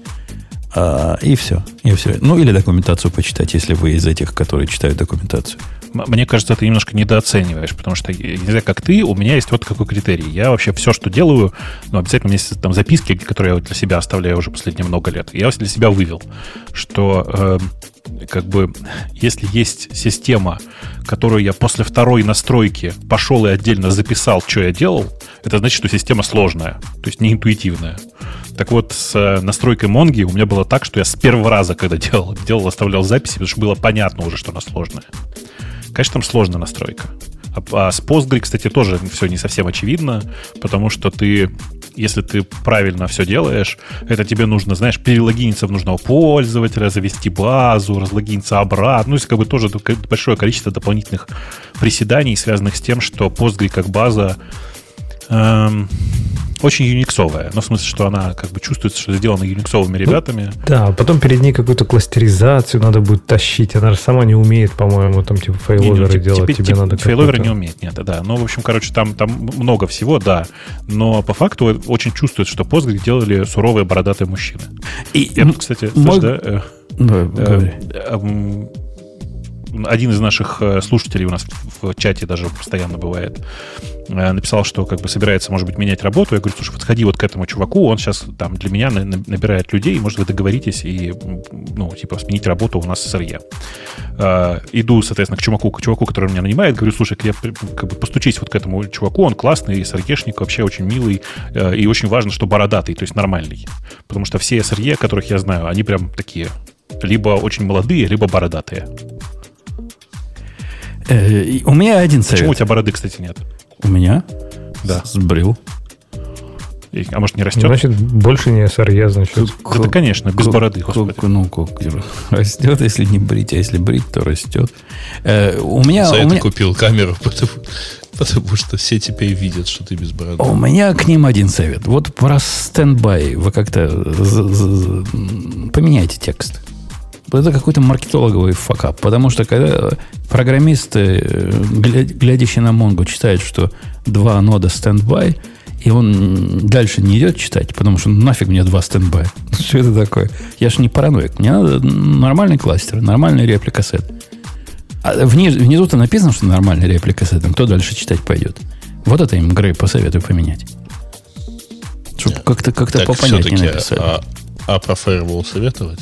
Ну, про Firewall они сами знают. я записываю. Про Firewall они сами знают. У них в списке э, WTF, у них есть список WTF из двух пунктов официальный. И первый пункт, да, мы знаем, у нас Firewall пока не работает. Мы, мы, мы да. Это все будет. Не нервничайте. Немножко иронично, что у нас есть в новостях как раз как взломали Монгу через э, то, как докер криво сконфигурил Firewall, так что пусть чинят, пусть чинят. Это нехорошая штука, торчать Монгой наружу. Ну, да, да, нехорошая. Кстати, они еще дают, мы же забыли сказать, они ведь вам дают метрики, алерты и все вот эти, все вот эти красоты, которые хостят тебе. Э, это из того, что самому придется поприседать, чтобы придумать. Э, и реально работает. То есть рисует графики. Я, кстати, не понял, какая зараза на моем кластере, вновь созданном, к которому я не обращаюсь, почему эта зараза 20% CPU жрет? И кто это такой? Где? За, за, что 20% CPU? Что за налог такой с меня сняли? А? Че, а? В Insight зайди. У них есть, э, Что? у них есть ушко Insight. Ну? И, и ты увидишь, что твой CPU, ну, мой сейчас постоянно держится на уровне 15%. Ну, эм, ну, кластеринг? Это тоже не, все равно непонятно. Какой кластеринг? Я не пишу ничего, я ничего не читаю, я ничего не делаю вообще. И load average, он держится э, просто все время на уровне 0,5. Что-то там работает на этом так, маленьком а в топе, в топе что, нет? Ну, как топ я увижу, там меня не пускают. А, ты не пускаешь? Да. А, ты, а, ты в нот не зайдешь, да, уже? В нот не зайдешь, да, это managed solution. То есть... Не, ну, ну как манаж? По-моему, в Амазоне же ты все равно можешь до таргета выходить. Нет, нет. нет? В Амазоне, в Dynamo, э, в DocumentDB, который менедж, ну как RDS, RDS, Aurora. RDS, по-моему, ты можешь. RDS, который не Аврора, можешь. А RDS, который Аврора, ничего не может. Ты не знаешь. Оно там поверх DynamoDB где-то внутрях бежит. И никакого доступа тебе нет. И, да, 15%. Ну, почему 15%? У тебя тоже 15, Бобук? 7. 7? Ну, тоже да. стрёмно, да, но что она, что она делает? Ну, Налог штата, видишь, у вас просто у каждого свой. Это хорошо. Это ты молодец сейчас. Вот, вот такие наши наблюдения по поводу менедж Mongo. Но bottom line работает. Работает, включаешь, работает. В полпинка. Я не пробовал из приложения подключиться к нему, но если я смог э, через монговский клиент это сделать, ну и приложение, наверное, этот URL скушает и не подавится. Кстати, мне не пришлось э, даже сертификат тащить для того, чтобы подключиться. В, из 3T, 3T позволяет э, любые SSL разрешать по умолчанию. Оно, оно такое щедрое. Типа, его не волнует проверять, там SSL не проверять, ничего не надо. Не надо их сертификат себе брать. А вот клиентам нормальным надо будет. И, наверное, для коннекта из э, приложения тоже придется сертификат передавать туда. Сертификат они вам дают. И, и не пугают, что он пропадет. Сертификат не пропадет. А вот пароль когда-нибудь пропадет, имейте в виду. Когда они его как следует выучат. Вот после этого он пропадет. Пока я, я все еще вижу. Э, вы, вы со мной или вы заслушались? Мы все пропали. Мы все пропали. Все пропали. Никого больше нет. Пошли тестировать. Монгу все массово. Слушайте, я тут э, на, на этой неделе занимался очень странным делом. Э, у меня была программка удобная, которая включала-выключала звук по кнопочке. Э, естественно, не звук, а микрофон включала-выключала. Но у нее есть родовая проблема. Если у тебя много разных устройств включено, и часть из них, ну, скажем так, не очень до конца реализуют, например, э, USB input интерфейс, то она просто начинала подвисать в какой-то момент, вообще просто плохо понимала, что происходит из-за того, что в списке устройств, которые сейчас аудио, оказывались те, которые не, управляют, не умеют нормально управлять звуком. Дай, думаю, я напишу свою. И написал несколько маленьких скриптиков, которые включают и выключают громкость на нужном мне устройстве. Э, и прям написал прям скриптиками, прям на баше. Ну, там где-то на питоне, где-то на баше, еще как-то. Э, и э, вот сейчас я сегодня первый раз их использую прям в, как обычно, то есть у меня на отдельной кнопке висит mute-unmute. И обнаружил, знаете, страшное дело, что оказывается вот эти там 0,1 секунды, которые нужны на запуск нужного скрипта, ну там же как, там же открывается новый, ну как бы форк, да, э, запускается э, bash, э, bash парсит скрипт, снова запускает там какой-то набор команд и вот это все. Вот эти 0,1 секунды, которые на это тратятся, оказывается, довольно раздражают, раздражают меня и довольно сильно чувствуются. Теперь сижу и думаю, что придется все-таки демона написать, который включает и выключает звук. А, а и, и к ножной клавише. Под... И я, кстати, попробовал на этом шоре MV7, который по Бобуковскому да. совету у меня завелся, кнопку mute нажимать. Но это ведь хищники делали или дебилы. До этой кнопки ни в каком положении невозможно комфортно дотянуться. Она так в углу засунута и, э, и мешает. Кто, кто этот шур знает, видел, тот знает, что она э, сбоку от этого крепления. У меня пальчики, у меня маленькие пальчики, как у Бобука практически, как у енотика. И туда мне трудно его засунуть. А как я, представьте, в боевых условиях буду mute нажимать? Собственно, для этого и брали, чтобы mute нажимать во время конференции. Слушай, э, я тебе скажу так. Значит, э, заведи себе программу, которая мьютит этот аудиоинтерфейс. Так реально будет лучше. У меня прям специальная кнопка на клавиатуре выделена ровно под mute. Ну, у меня есть кнопка BS, как раз не использующая, типа, которую я зарезервировал для того, чтобы code review писать. Ну, вот а я, кстати, это и говорю. А я, кстати, все, Бобук, думаю взять этот, пока просто времени не было, взять твой скриптик. У меня даже есть эта маленькая штука, которая уже умеет висеть там в трее и прочее, ну, какой-то форк чего-то там. Ага. И она как раз умеет, типа, раньше она умела, умела свечить дефолтный систем интерфейс, я хотел, типа, так мьютить. Но после того, как ты предложил с агрегатом, я теперь хочу на агрегат ее переписать, как раз, чтобы, типа, чтобы вообще с любым микрофоном работало. То есть просто что угодно туда за закинул, и он тебе хоп-хоп галочку будет ставить, добавлять. Надо, ну вот. Надо вот дописать да. эту штуку. Да-да, попробуй, попробуй. Мне кажется, должно, должно хорошо получиться. А вы, кстати, а... коллеги, не думали о альтернативном способе, таком нетрадиционном, мьютить? делать, чтобы mute происходил. Рот, рот закрывать. Как Леха делает. Вот он mute. mute он, mute, он рот закрывает. Не, он в Cleanfeed е mute нажимает, я это вижу. Наверняка там есть какой-то hotkey, который... То есть передаешь Нет. фокус туда, какой-то hotkey нажимаешь. Зачем? Ну зачем ты так сложно все придумываешь? На самом деле нужно клинфид вызывать просто в Selenium. Ну, в смысле, в Chromium драйвере. Подожди, а есть же этот э, для Chrome же наверняка экстеншн, чтобы типа JS-key, какие-то глобальные ходки системные прокидывать конечно, на какой-нибудь JS-скрипт. Ну вот, мне кажется, слушай, нам может быть это сначала сделать, это будет еще проще, чем... чем а у тебя а что? И он начнет срабатывать минуту примерно, да? А, ну в Zoom, тоже, да. Не, ну, согласен, да, в Zoom тоже было бы удобно. Лучше все-таки системную штуку иметь. Я тебе вот говорю, вот поэтому я системно сделал. И больше того, если ты сделаешь так, как ты говоришь, то пропадет главная проблема с э, со скайпом. Знаете, в чем анекдот со скайпом? Я прямо до сих пор ржу. Дело в том, что скайп для Мака писали, ну, сейчас аккуратно скажу, очень умные люди. Там происходит очень забавный момент. Когда ты нажимаешь на кнопочку, и у тебя выключается, ну, грубо говоря, у тебя звук в системах, э, input, input level в системе устанавливается в ноль, Skype зачем-то одновременно детектит это и нажимает у себя кнопочку mute. О, богато. А в обратную сторону происходит не всегда. А я, я, кстати, помню, я попадал на это, мне кажется. Что-то знакомое вообще. Ну, ну, то есть, как бы, я, я просто, я как этот самый, я чувствую, чувствую себя просто дебилом. Я когда это обнаружил, я, хорошо, что я ржал, когда там у него мьют не сработал очередной раз. Ну, потому что реально это, ну, это какой дебил мог до этого догадаться? Я понимаю, зачем это сделано, понимаешь, да? У них же там автоматическая система слежения за громкостью и, ну, и выбора правильного уровня голоса.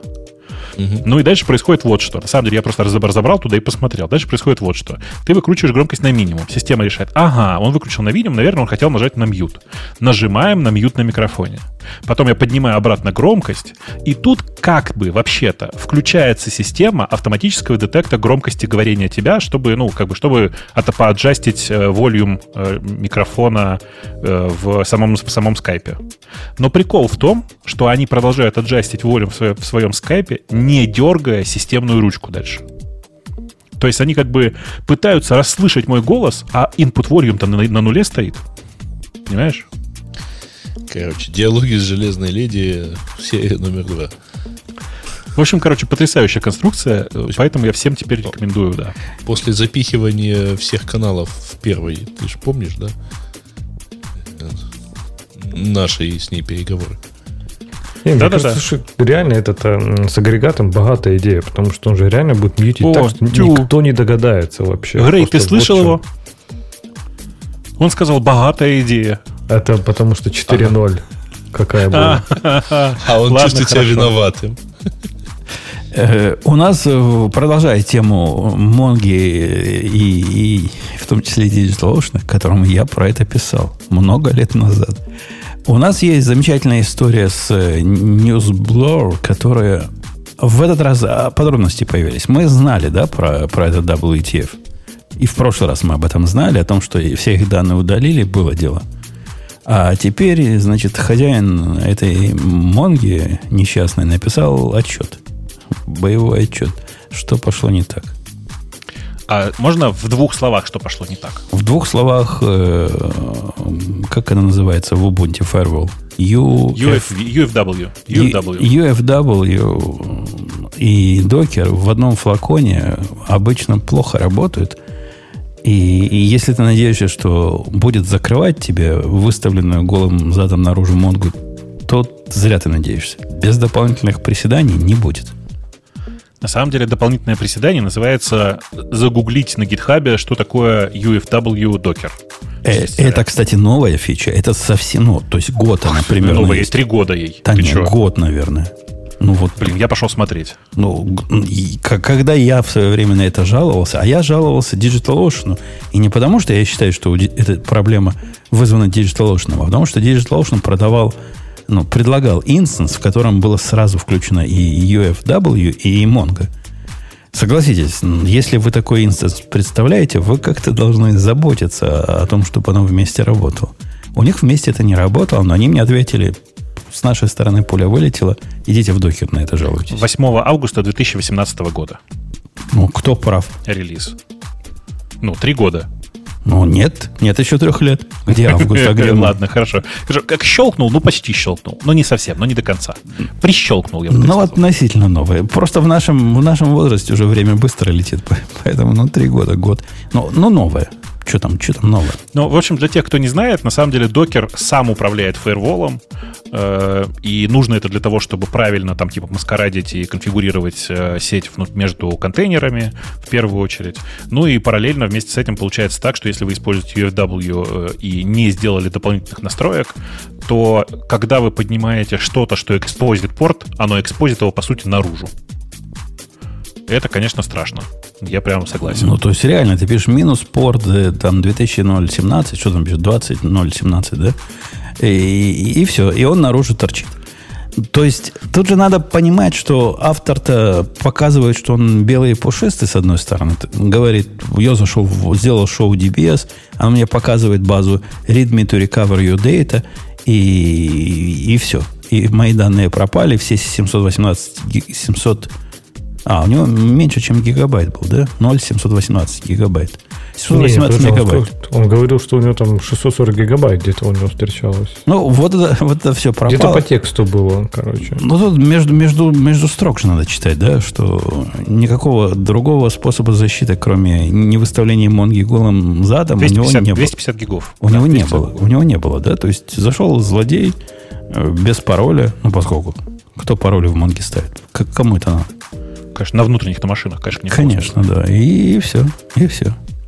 Так и есть. Э, мне очень не понравилось название, в смысле статьи, в смысле своей заметки по этому поводу. Вообще, кто не знает, NewsBlur — это, по сути, RSS-ридер такой.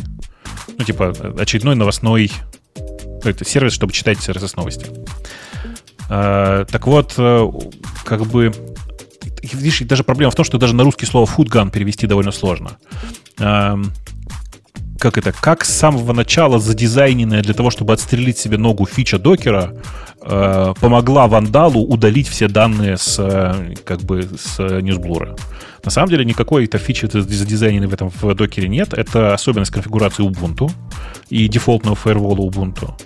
И, ну, как бы, чего вы удивляетесь? Мне кажется, что все совершенно логично в этой ну, ситуации. Ну, но здесь тоже винить полностью там Ubuntu или Mongo тоже не совсем честно. Да вообще докер, нет да? смысла. Потому Еще что, раз. ну, кто, кто допустит, что у тебя там э, голыми портами торчат наружу твои э, базы данных вообще машины? То есть, ну, у тебя должен же быть какой-то там VPC, я не знаю, или Firewall перед ней торчать. То есть, в любом случае, даже если... Так у него ну, торчал Firewall. Просто так, его а зачем он 20, настроенный... зачем он 20 э, монговский порт там открыл какой-то? У него 2717. Он не открывал. Ты не понял еще раз. Так, а внешний фаервол у него кто открыл? У него нет внешнего фаервола. У него на этой машине настроен фаервол.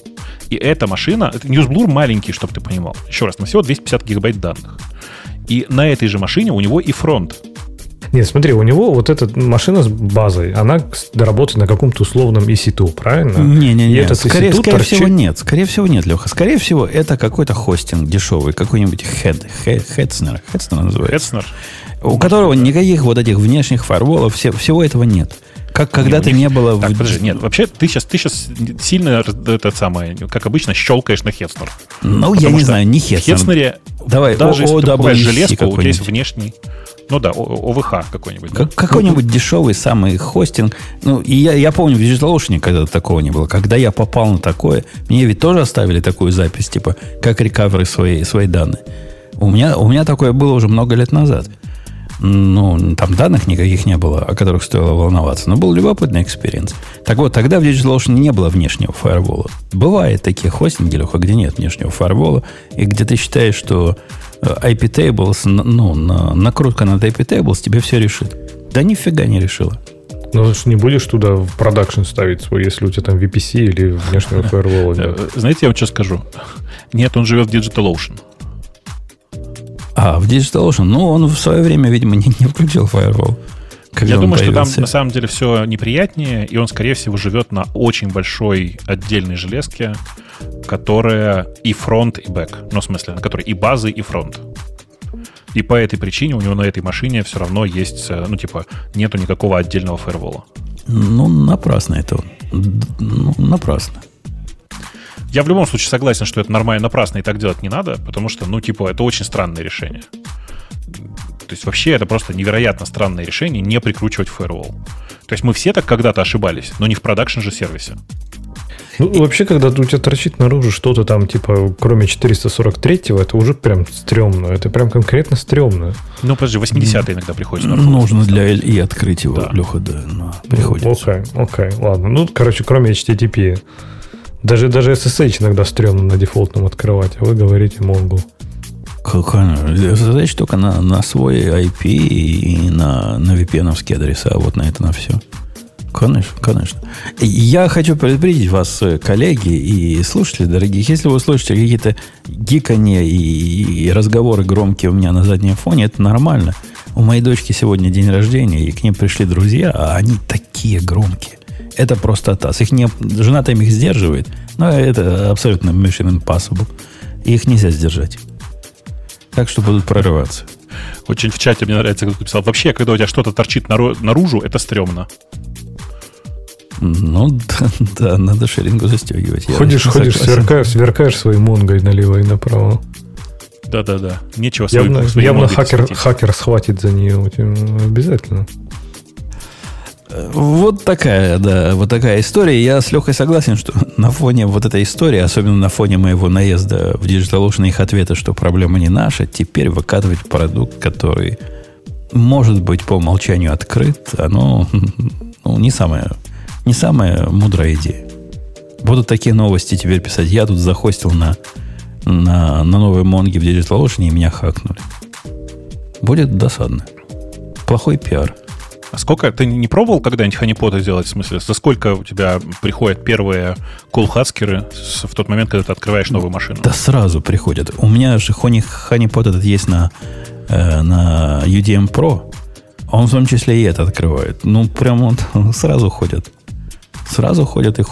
Сразу, меня... я имею в виду, минуты, там, 20 минут, и уже они там. Не-не, 20 минут, это прямо это уже прям время, когда почти гарантированно что-то зашло. Мне У кажется, 20 пос... секунд они, мне кажется, пулы сканируют же наверняка там из больших ну, провайдеров. Как, хоть засканируйся ты, ты, что там, в смысле, ты же просто так тоже, тоже не посканируешь ведь все. Это же довольно дорого вообще, в принципе, сканированием портов-то заниматься. Uh, у меня по средней статистике было 7,5 минут в среднем до попытки проникнуть на машину. Вот как-то так. И мир наш опасен, мальчики и девочки. Я вам скажу, что если вы хоть какой-то сервис держите открытым, то все ваши сервисы будут пытаться стукать разными известными способами. Когда глядишь на, на мой несчастный Хьюга, который раздает э, статический контент, и его пробуют и таким WordPress, WordPress хаком, и всяким, и пятым, и десятым, ну, недолго пробуют, раз пять после этого их забанивает. Но все равно любопытно. То есть скрипты в нашем мире не дремлют. Имейте в виду. Не, при этом, говорю, не знаю, они как-то вот очень быстро, по крайней мере, то, что в Dio даже я когда поднимаю эту маленькую машинку какую-то, реально, мне кажется, счет там, ну, может, не на секунды, но несколько минут.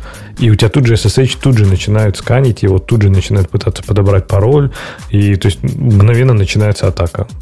Прям фиг знает, как они это находят, как они это там, не знаю, может, действительно по пулам следят, еще что-то. Но прям супер быстро. Так что оп, да, оп, страшно, оп, страшно жить. Опасная жизнь вокруг. У меня тут, Леха, так есть... она такая лет 20 уже. Есть несколько тем, которые, я уверен, какую-нибудь из них ты захочешь выбрать, потому что они так выглядят, так пахнут, как будто с твоего любимого ресурса. Ну, с Dev, с DevTube принесли. Ты же там с циферками тема, типа 10 причин, почему программисты дебилы или что-нибудь такое? Ну, почти, да. Почти. Есть, есть подобные темы. Например, не помогает другим. Вот ей место на девту. И есть еще одна тема, э, как стать плохим девелопером. Там даже с номерками. Не, подожди, не помогай другим сразу, ты имеешь в виду? Да вообще никогда не помогает. Это уже твоя, это уже твоя интерпретация, это уже твоя статья. Никого, никогда никому не помогай. Но если ты хочешь, не помогая никому сразу, я могу выбрать. Я надеюсь, ты читал. А я первые два абзаца почитал, поэтому дальше могу, да, как этот, как GPT, могу дальше сгенерить, да, могу дальше сгенерить просто, типа, как этот, как нейронка. Ну, кое, в принципе, наверное, мы все и являемся. А, да, статья, в общем-то, про то, что чувак говорит, что, э, ну, такое э, пишет письмо, наверное, рассуждение для всех э, людей, которые находятся в позиции больше, которые склонны к обучению. То есть, типа, сеньоры, лиды какие-то там технические, ну и так далее. Сеньоры-программисты. И э, он сказал, что он заметил за собой такую вещь, что он иногда ставит там, не знаю, в там, в Slack нотификации либо отключает, либо когда получает сообщение от коллеги, например, он не отвечает на него. То есть он типа чем-то занят. Э, работает над своей задачей, он сразу же не отвечает, и там через полтора часа возвращается, пишет развернутый ответ с деталями, со всем, там все, как что сделать. И получает в ответ э, одно сообщение, типа, а, я уже разобрался, все. И сначала автора статьи немножко это напрягало, что типа как-то вот вроде не помог, там заставил чувака самого разбираться. А, а потом он сказал, да не, это ж в итоге это круто. То есть человек сам посидел и что-то разобрался, что-то сделал, там сам до этого дошел, и насколько это полезно. И его главный, наверное, посыл, что типа, несмотря что мы, мы все там лид-программисты, в первую очередь мы программисты и там работаем над своими задачами. Ну, то есть э, ему не жалко своего времени, пока, которое он потратил на то, чтобы разобраться и написать подробный ответ. Ну, я так понимаю, что он говорит больше про контекст, когда э, действительно тебя спросить проще и быстрее, потому что, например, ты можешь, там, не знаю, что-то знать или помнить, да, то есть, типа, человеку незнакомому придется потратить сильно больше времени, там, типа, полтора часа, чтобы найти ответ, а ты ему скажешь, там, за пять минут, вот так вот, ну, например, я не знаю. Ну, не знаю, мне кажется, это такой Э, э, э, это палка о трех концах. Во-первых, я удивляюсь, почему Грей молчит и не говорит, что бизнес от этого страдает.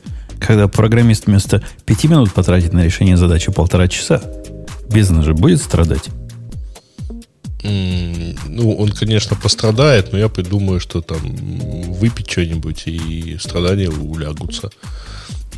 Нет, меня другое. Вот я, честно говоря, думал, что вот сейчас будет, так сказать, возмущение, что, мол, как это, я тут посмотрел, я ему ответил, а он неблагодарный такой уже сам во всем разобрался и мне об этом не сказал. Не, возмущения тут нет, потому что это немножко такой у него радикальный случай, потому что на практике оно не так бывает.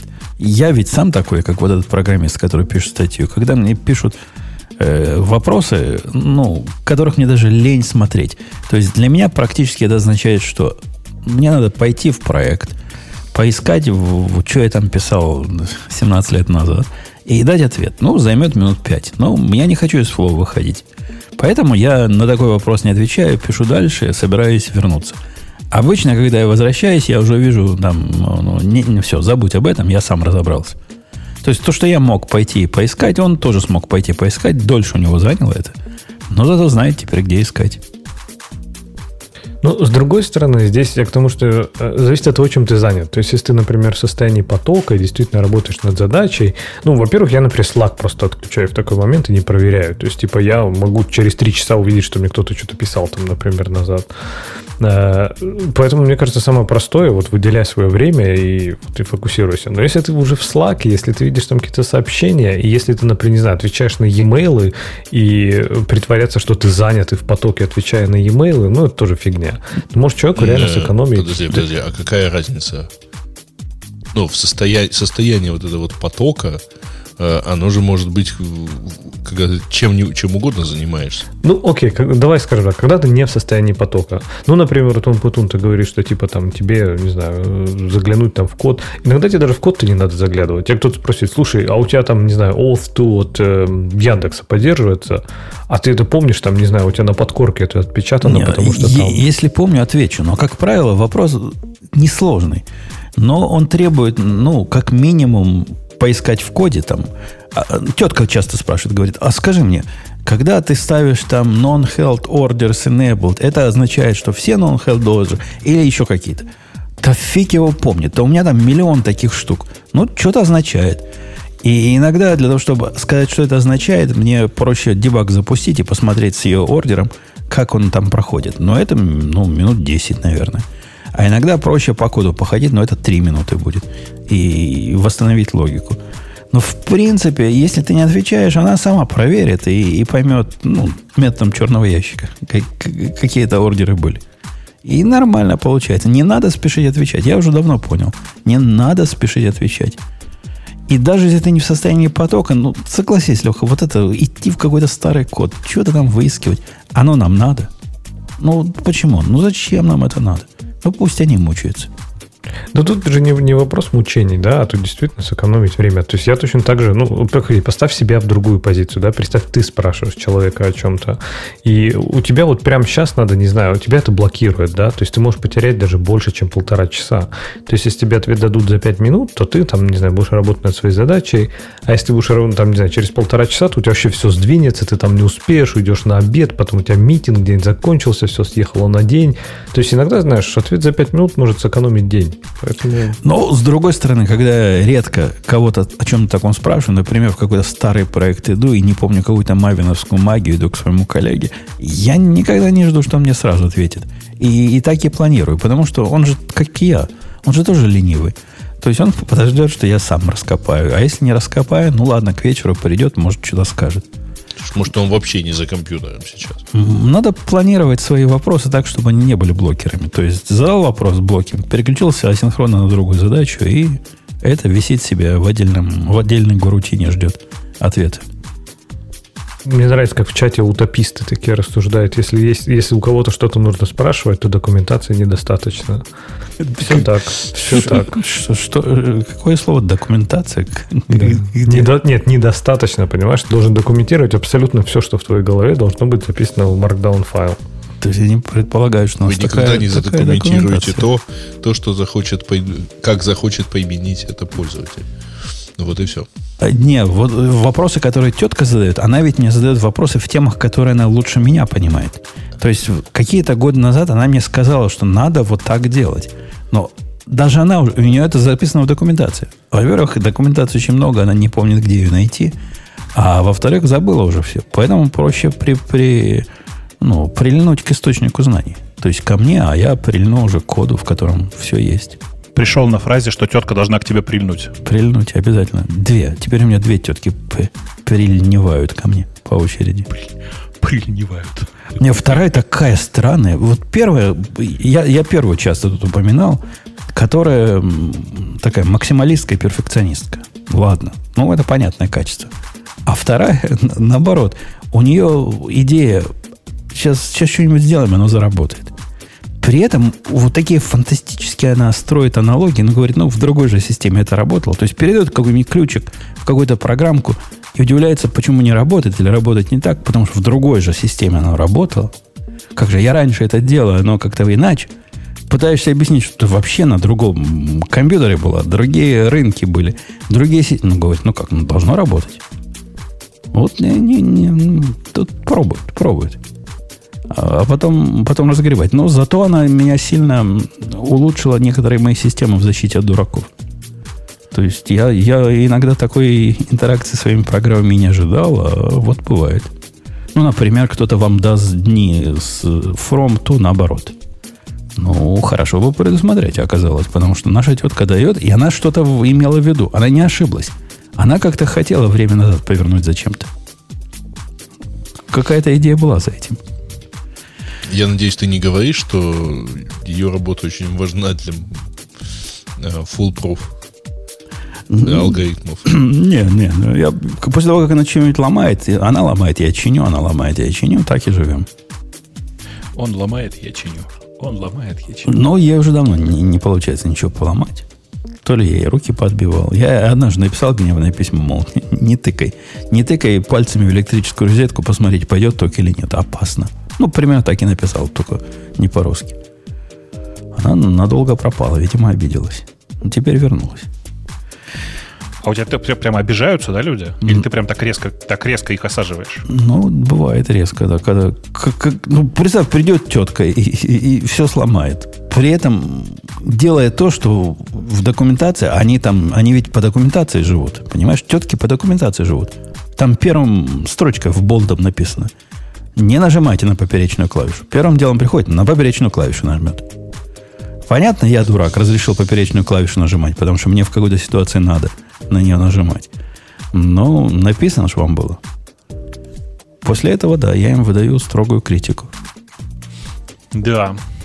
Но зато я звездочки иногда раздаю. То есть э, новая тетка получила одну серебряную звездочку. Надо ей гордиться. Старая тетка имеет две, две золотые и одну серебряную. То есть э, за выслугу Слушай, тоже. Эм, как это странный, странный вопрос. Эм, как ты относишься к вот этим странным попыткам дискриминировать? У нас тут просто в чатике, который в Телеграме на, находится по адресу радио минус чат или радиопрочерк чат, кто как ищет, э, периодически возникают странные персонажи, которые присылают какую-нибудь ссылку такие, и типа, ого, смотрите, прикиньте, вот дебилка, короче, 14 лет, и учится она на фронтендера, и весь текст пишет со сплошными ошибками. Э, ну, показывает на человека пальцем, говорит, господи, что у него там мозгов-то вообще нет. Ну, неудивительно, фронтенд и с ошибками ошибками пишет, что там. Конечно, мозгов нет. С ошибками а, HTML и с ошибками русский язык? Русский язык. А, у тебя тоже вызывает как бы удивление подобный подход, да?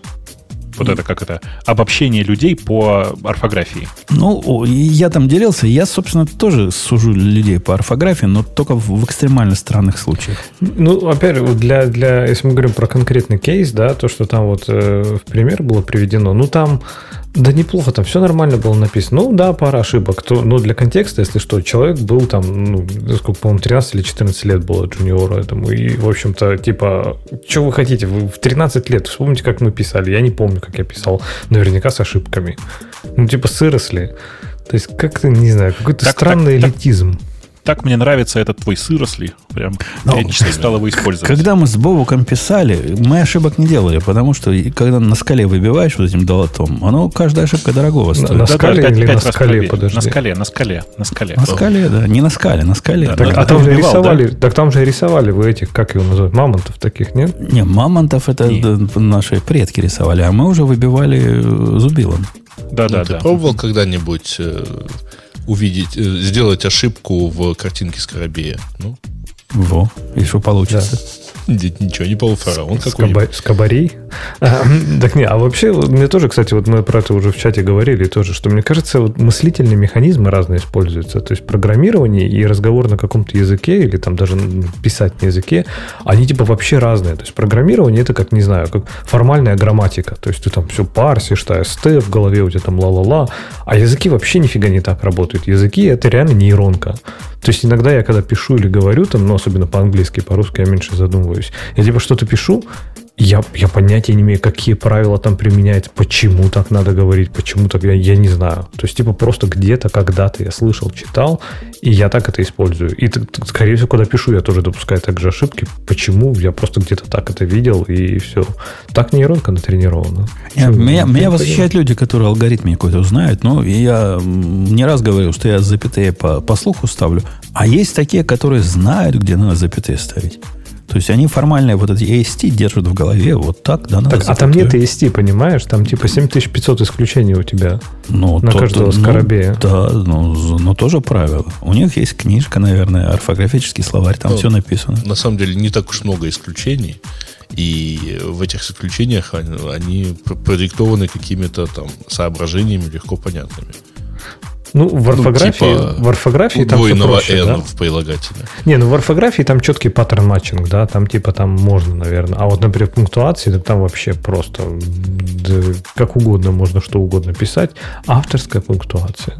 Тебе, Леха, ну, надо, вот. надо поизучать на досуге, как устроен иврит. Он с точки зрения программиста вообще прямо такой крутой язык. Там все настолько концептуально. Есть ограниченное количество Просто корней. недавно придумывали. Из всех корней можно построить любую словоформу одинаковым образом. Я не знаю, Бобок, ты помнишь хоть какие-то исключения? Ну, то есть, если не трогать древний иврит, там, где все исключения. А вот в современном, по-моему, все можно так построить. Да, конечно, конечно. И это, Леха, так круто. И нам, в программистам, это в голову укладывается просто на раз. Мне кажется, программисты здорово иврит понимают. Э, слушай, э, тут вот какое дело. Любые молодые языки, то есть языки, которые образовались недавно, а современный иврит, он образовался недавно, они строятся через логику. И поэтому нам как бы в этом смысле довольно комфортно. Но вот они строятся иврит... как бы на базе всех исключений уже. Не, не, не. Ну, фига, практического применения. Нет, я имею в ну, виду, да, что на базе они уже, так сказать, да. да. Угу. Да, так и есть. А так, я, знаете, часто вспоминаю, помните, да, это можно забронировать столик на имя Сакрахотеп. Пожалуйста, да. продиктуйте по буквам. Птичка, два треугольника, волнистая линия, солнце, опять птичка, скоробей. А, собачья ну, голова скоробей должна быть. Аналогичный анекдот был про какой у вас пароль по Wi-Fi, да? Да-да-да. За египетском ресторане. А, у нас в... Я почему, собственно, вспомнил-то про историю с орфографией? У нас в чате еще один претендент. Смотрите, пишет 2000 защита от дурака, 2021 защита от зумеров. Ты это он ну, на, на кого-то из моих детей явно наехал. Да, конечно. А главное, что, понимаете, человек 83-го года эм, как бы из Москвы с, с фамилией Горлач наезжает на, на молодых ребят. Ну, как бы, во-первых, их много, не забывайте. Во-вторых, э, ну, как бы, мне кажется, что не стоит, наверное, таким странным образом э, унижать людей, которые еще просто сильно моложе тебя. Они еще не, не смогли, как бы, Слушай, просто все миллениалы ревнуют к зумерам. Мне пришла... Их имя уже да. Мне уже да. Уже да. Незадолго до подкаста пришла идея вот по поводу паранойи э, которую я не могу представить, как правильно реализовать, но что-то в ней наверняка есть. Э, вы ведь помните, дорогие слушатели, что я мечтал клавиатуру завести без буквок. И споткнулся над тем, что ни мастер-пароль ввести не могу, ни, ни разные другие сложные. Ну, не могу. Ну, как, как ошибаюсь, слишком много. А у меня ведь все параноидально. Ну, сам себя замкну. Отсюда возникла идея. А не сделать ли мне, мне такой макрос, типа, на, ну, на самой клавиатуре? Понимаешь, да, Бобок, идею? Что-нибудь нажимаешь, а он тебе мастер-пароль сам вписывает. И не, не ошибешься, там какой-нибудь caps, W, там еще чего-то. Это волшебная буква, чтобы мастер-пароль ввести. Ну, я, я правильно понимаю, так, что ты себе для клавиатуры NoGD собираешься сделать? То есть проблема в том, как это дело засекретить. Ну, как сделать так, чтобы, ну, все это вызывалось на сложную... есть какая-то благородная шизофрения. На, на сложную комбинацию, ну, цифровую, которую я не ошибусь написать. И чтобы ее какой-то вай или к чем-то другим нельзя было посмотреть. Как-нибудь можно такое сделать? Вай, да, но на самом деле тебе тогда придется ручками ГМК, в смысле QMK программировать, если ты готов. Там есть аккорды. То есть, типа, ты одновременно зажмешь 2, 4, 0 и M, и оно фигак тебе воспроизведет этот макрос. Ну да, а вот как 2.4.0 EM спрятать от постороннего наблюдателя, который украдет так клавиатуру? Как? Так нет, ну, ты можешь, смотри, он... если ты QMK будешь, собираешься программировать, ты можешь по паттерну, по ритмическому сделать. То есть, типа, настучал, хоп-хоп-хоп-хоп-хоп, там, он тебе раз ввел. Да и стука головой. Ну, типа того, да, секретный стук такой, раз. А, Жень, слышь, я знаю лучшее, лучшее решение. Эм, Типа, если уж программировать, то программировать надо так. У тебя есть секретная кнопка, которая вводит пароль, но тебе одновременно вместе с ней нужно нажать еще две каких-то клавиши. А, на противоположной деле, стене. Не-не, смотри, и дальше логика вот какая. Когда ты нажимаешь на э, кнопку под названием пароль, то, э, по сути, э, в буфер помещается код, ну, текст пароля, который универсальный для всех. А вот эти дополнительные кнопки, они на самом деле для Ксора. Okay. Как тебе? Э, ничего, ничего так. Ну, а как все это скрыть э, снаружи? А зачем скрывать-то? Ну, ну если, если клавиатуру я потеряю, и злодей возьмет ее, Но он не будет знать, какие кнопки для Ксора нажимать. Конечно, не будет. Но он запустит разные QMK, сделает дампы и, и все найдет. Так там не будет написано, какие, пароли, какие кнопки для Ксора нажимать. Смотри, логика. У тебя по нажатию на кнопочку э, пароля э, вводит, в, смысле, в буфер помещается там типа 8, 8, 8, 8, 8, 8, 8, 8. Если ты нажмешь M и N, то у тебя все это поксорится и будет 8.1, 8.1, 8.1, 8.1, 8.1. Но ты же не знаешь, что нужно именно M и N нажать. Он в зависимости от того, какие то кнопки нажмешь, по-разному ксорит. А, окей. Окей. Ну, ксорить оно как-то не особо секьюр. Надо что-нибудь помощнее. Ну, ты понял. В смысле, что как бы вот нажатие дополнительных кнопок — это способ для дополнительного security. Ладно. Ну, согласитесь, богатая идея. Клавиатура как устройство э, доступа. Жень, ты понимаешь, ты просто как бы теоретизируешь, а у меня для этого есть отдельный макропад. Но там все сильно проще. У меня просто мастер-пароль на OnePassword набирается на макропаде. Типа руками набирается или он сам его выдает? Я его сам... Смотри, там вот как. У меня есть макропад, э, он, который воткнут сейчас из-за того, что невозможно купить отдельный Touch ID, э, делает он вот что. Открывается окошко э, OnePassword, там просит «введи мастер-пароль». А у меня мастер-пароль состоит из четырех разных блоков, которые нужно нажать на макропаде, на макропаде по очереди. Ага, понятно, понятно. Понятно. Не, ну тоже, тоже ничего. Хотя четыре разных блока можно подобрать. Но не, не так, чтобы сложно. Ну, в смысле, там же кнопка-то больше, там кнопка 8. А ты еще нужен их в правильном порядке воткнуть. Ну, мы за реверс инженерим твой макропат и поймем, на какие кнопки у тебя есть хоть что-то. Так у меня на всех на них есть. Ну, тогда ладно, да. Тогда... Что ты за кого-то меня держишь? Тогда ой. Ну, ок, ок, ок, ок. В принципе, можно сделать специальный слой, на котором будет куча всякого бреда написано. И из этих кусочков этого бреда будет собираться правильный пароль вот таким образом. И только ты знаешь, какие кнопки нажимать. Слушай, так как у нас чат в последнее время превратился в чат про клавиатуры, у нас в чате задают очень правильный вопрос. Mm-hmm. Кто сталкивался с проблемами Vortex 10 на macOS, спрашивает некто. Э, при переходе в режим сна клавиатура продолжает светиться, а потом выключается. Так вот, это не проблема macOS, если что. Это проблема, э, как бы сказать, кабеля конкретно. То есть там, часть кажется, кабелей... это же питание. Так ну, это я, есть. Э, да, да, да. Там э, я ответил, собственно. У меня вот ровно там на рейстейте была такая проблема. А, ну, полечилась она заменой кабеля, причем не того, который шел в комплекте с Vortex, а там перевтыкал один другой, и причем в итоге воткнул его в хаб, воткнутый в ноутбук. Э, USB-хаб. И у меня, вот кстати, тогда оно перестало так. Э, у меня, кстати, двигаться. до сих пор так этот э, дроп делает. То есть, типа, он все воткнут в монитор, и если ноутбук засыпает, то клавиатура все равно светится. Причем она так ну, типа, периодически выключается, потом снова включается. В, общем, в настройках монитора. В настройках монитора, посмотри, в смысле, в самом мониторе. Там обычно есть такая а, галочка. Там этот сон, да, да, да, наверное, какой-то. Типа подавать ли питание на USB устройство при Когда переходе в сон. Так, а она просыпаться тогда не будет же, наверное. Так ты наоборот, ты сделай так, чтобы он всегда шел. Пусть светится, хер с ней. Главное, чтобы она не мигала. Главное, чтобы не мигала, да. И ему, ну, можно просто вырубать же его еще. Да, слушай, надо будет порыться, наверное, что-нибудь найду. А какого черта в ваших дробах? Мальчик спросил, я не смог ответить. Почему она не запоминает вообще ничего? Что это за дело? Когда ты ее перевтыкаешь, ну, она, да. если ты ей мигаешь, э, короче, питанием, у нее, например, включается дефолтная этот RGB подсветка. Ну, это какой-то WTF. Да, то, что она единственное, что там это печально. На самом деле. Ну, это печально, это, это досадно. Это единственная клавиатура, в которой я такое видел. У меня ни в каких других, чтобы забыли, чем светило, ну, кстати, нету да, такого. Кикрон не забывает, KVD Lite не забывает. Это никто не забывает, это забывает. Э, ладно, мы что-то не в ту сторону пошли. Э, да, подожди, у нас же все про клавиатуры. Да? Мы, мы еще можем что-нибудь по клавиатуре. Мы, кстати, ну да, нет, не буду предбар... Есть такое, как это, преждевременное анонсирование.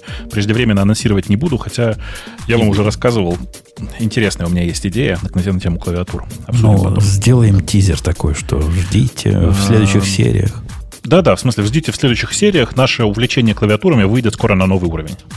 Который воз... возможно... Нет, наоборот, досягаемый. досягаемый. Возможно, тронет и вас. Правильно я а, сказал? Да. Да. Ну ладно. Дальше. Э, окей. Дальше, дальше. Бобок, что дальше?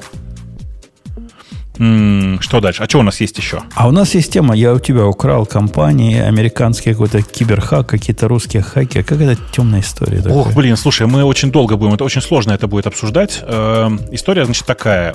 На, помните, да, на прошлой неделе чуть не сказал, на про, все прошлые месяцы мы обсуждали всю историю с SolarWinds, с тем, что э, есть теперь целое готовое SaaS решение, э, не SaaS, а SaaS решение, которое, значит, э, помогают хакерам э, собирать деньги с э, жертв, как бы сказать, их атак. Э, так вот, э, есть такая компания, которая называется Kaseya Corp. Это контора, которая делает такие, типа, для корпораций и для крупных, и крупных и средних компаний э, IT security и такой, и кучу разного софта выпускает. В том числе специализированного софта для обеспечения безопасности.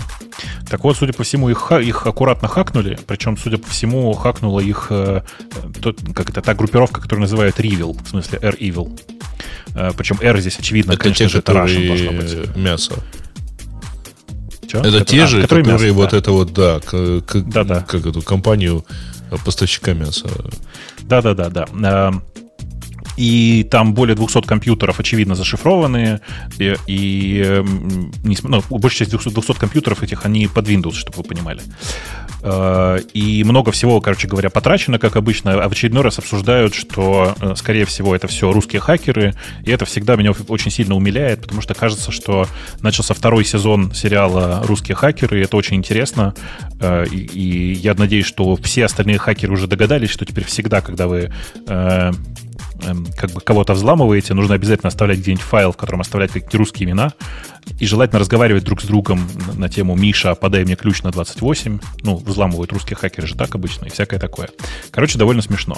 Параллельно вместе с этим там есть забавные технические подробности, э, про э, как бы про то, что часть как это часть взлома системы происходила через Windows Defender.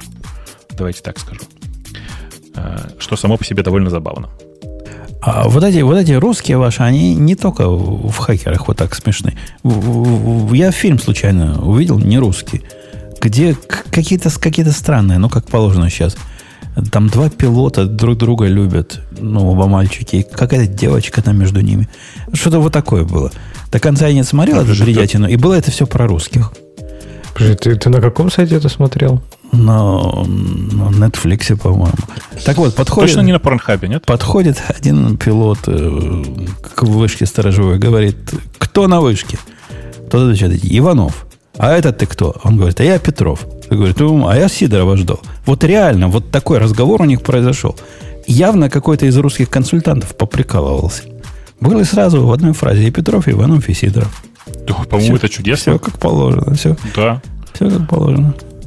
Ну, а, а, а также, как это, сейчас к нам придет Иван Андреев по прозвищу Борис. Вот это мне очень нравится. Они еще Иван любят, по прозвищу Борис. Они еще любят босиков по отчеству называть. Там Иван Васильевич какой-нибудь, Иван Иванович. Они просто думают, что Васильевич это фамилия. А еще прикольно, когда с этими со склонениями не попадают, и там получается и Иван Петрова или что-нибудь такое.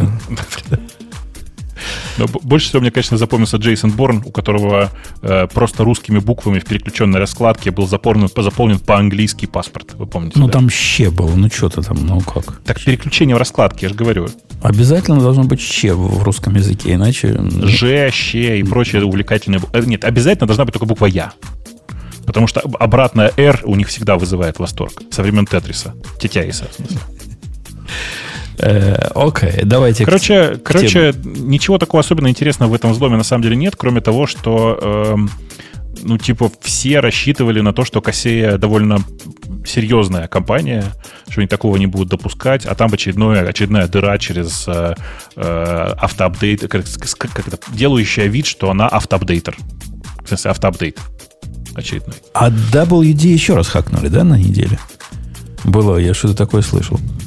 То есть и, еще одна уязвимость. Нет, нет, нет. Там просто скопали, что это уязвимость была. А это не их хакнули. Кого-то еще хакнули.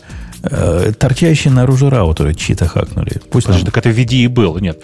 VD, э, с VD, короче, выяснилась очень забавная история тоже. Что, судя по всему, это были две хакерские группировки. Ты знаешь, да? Историю, нет? Ну, как-то я краем глаза, да. Короче, значит, там у меня нет ссылки сейчас, потому что я уже так по памяти рассказываю. А, судя по всему, происходило вот что. Две хакерские группировки не поделили э, знания о том, что э, вот эти VD-Live устройства, они, значит, подвержены одной и той же проблеме. А они их насканили в большом количестве. У них был большой список этих, э, как бы, VD-устройств. И в том числе список машин, с которых машин, с которых эти машины апдейтились. Машин, с которых эти железки апдейтились. Э, все было похачено все было приготовлено, э, вплоть до того, что э, типа там оттуда должны, должны были, как, они должны были использоваться как кусок ботнета просто, все эти железки. По крайней мере, судя по слухам, такое. Но вторая группировка, которая была там же, значит, вроде бы в деле, о чем-то они не смогли договориться, и в результате э, э, на всех этих, э, на всех этих железках был выкачан маленький апдейт, который все, что делал, это дергал ручку, которая просто удаляла все данные. Причем, знаете, как бы там особенно замечательно, что эта ручка, она внутри самой железки, она была доступна из внутренней сети по HTTP, эта ручка. Внимание, без пароля она была, эта ручка. А знаете, почему она была без пароля? Вы видели, нет, этот код? Там закомментирован был код, который... Да, да, пароль. там был код на PHP, который вызывал эту функцию, в смысле удаления, очистки, очистки полной данных с жестких дисков и всего. Э, там должен был спрашиваться логин и пароль, но там кто-то его, видимо, временно закомментировал, а раскомментировать забыл. Ну, удобно для разработки. Конечно, конечно, для разработчиков очень удобно. И, и по-моему, это классика прямо. Я про другую тему, вот сейчас я ее добавлю в нашу это самое. Я не придумал про, про то, что торчали раутеры голым задом.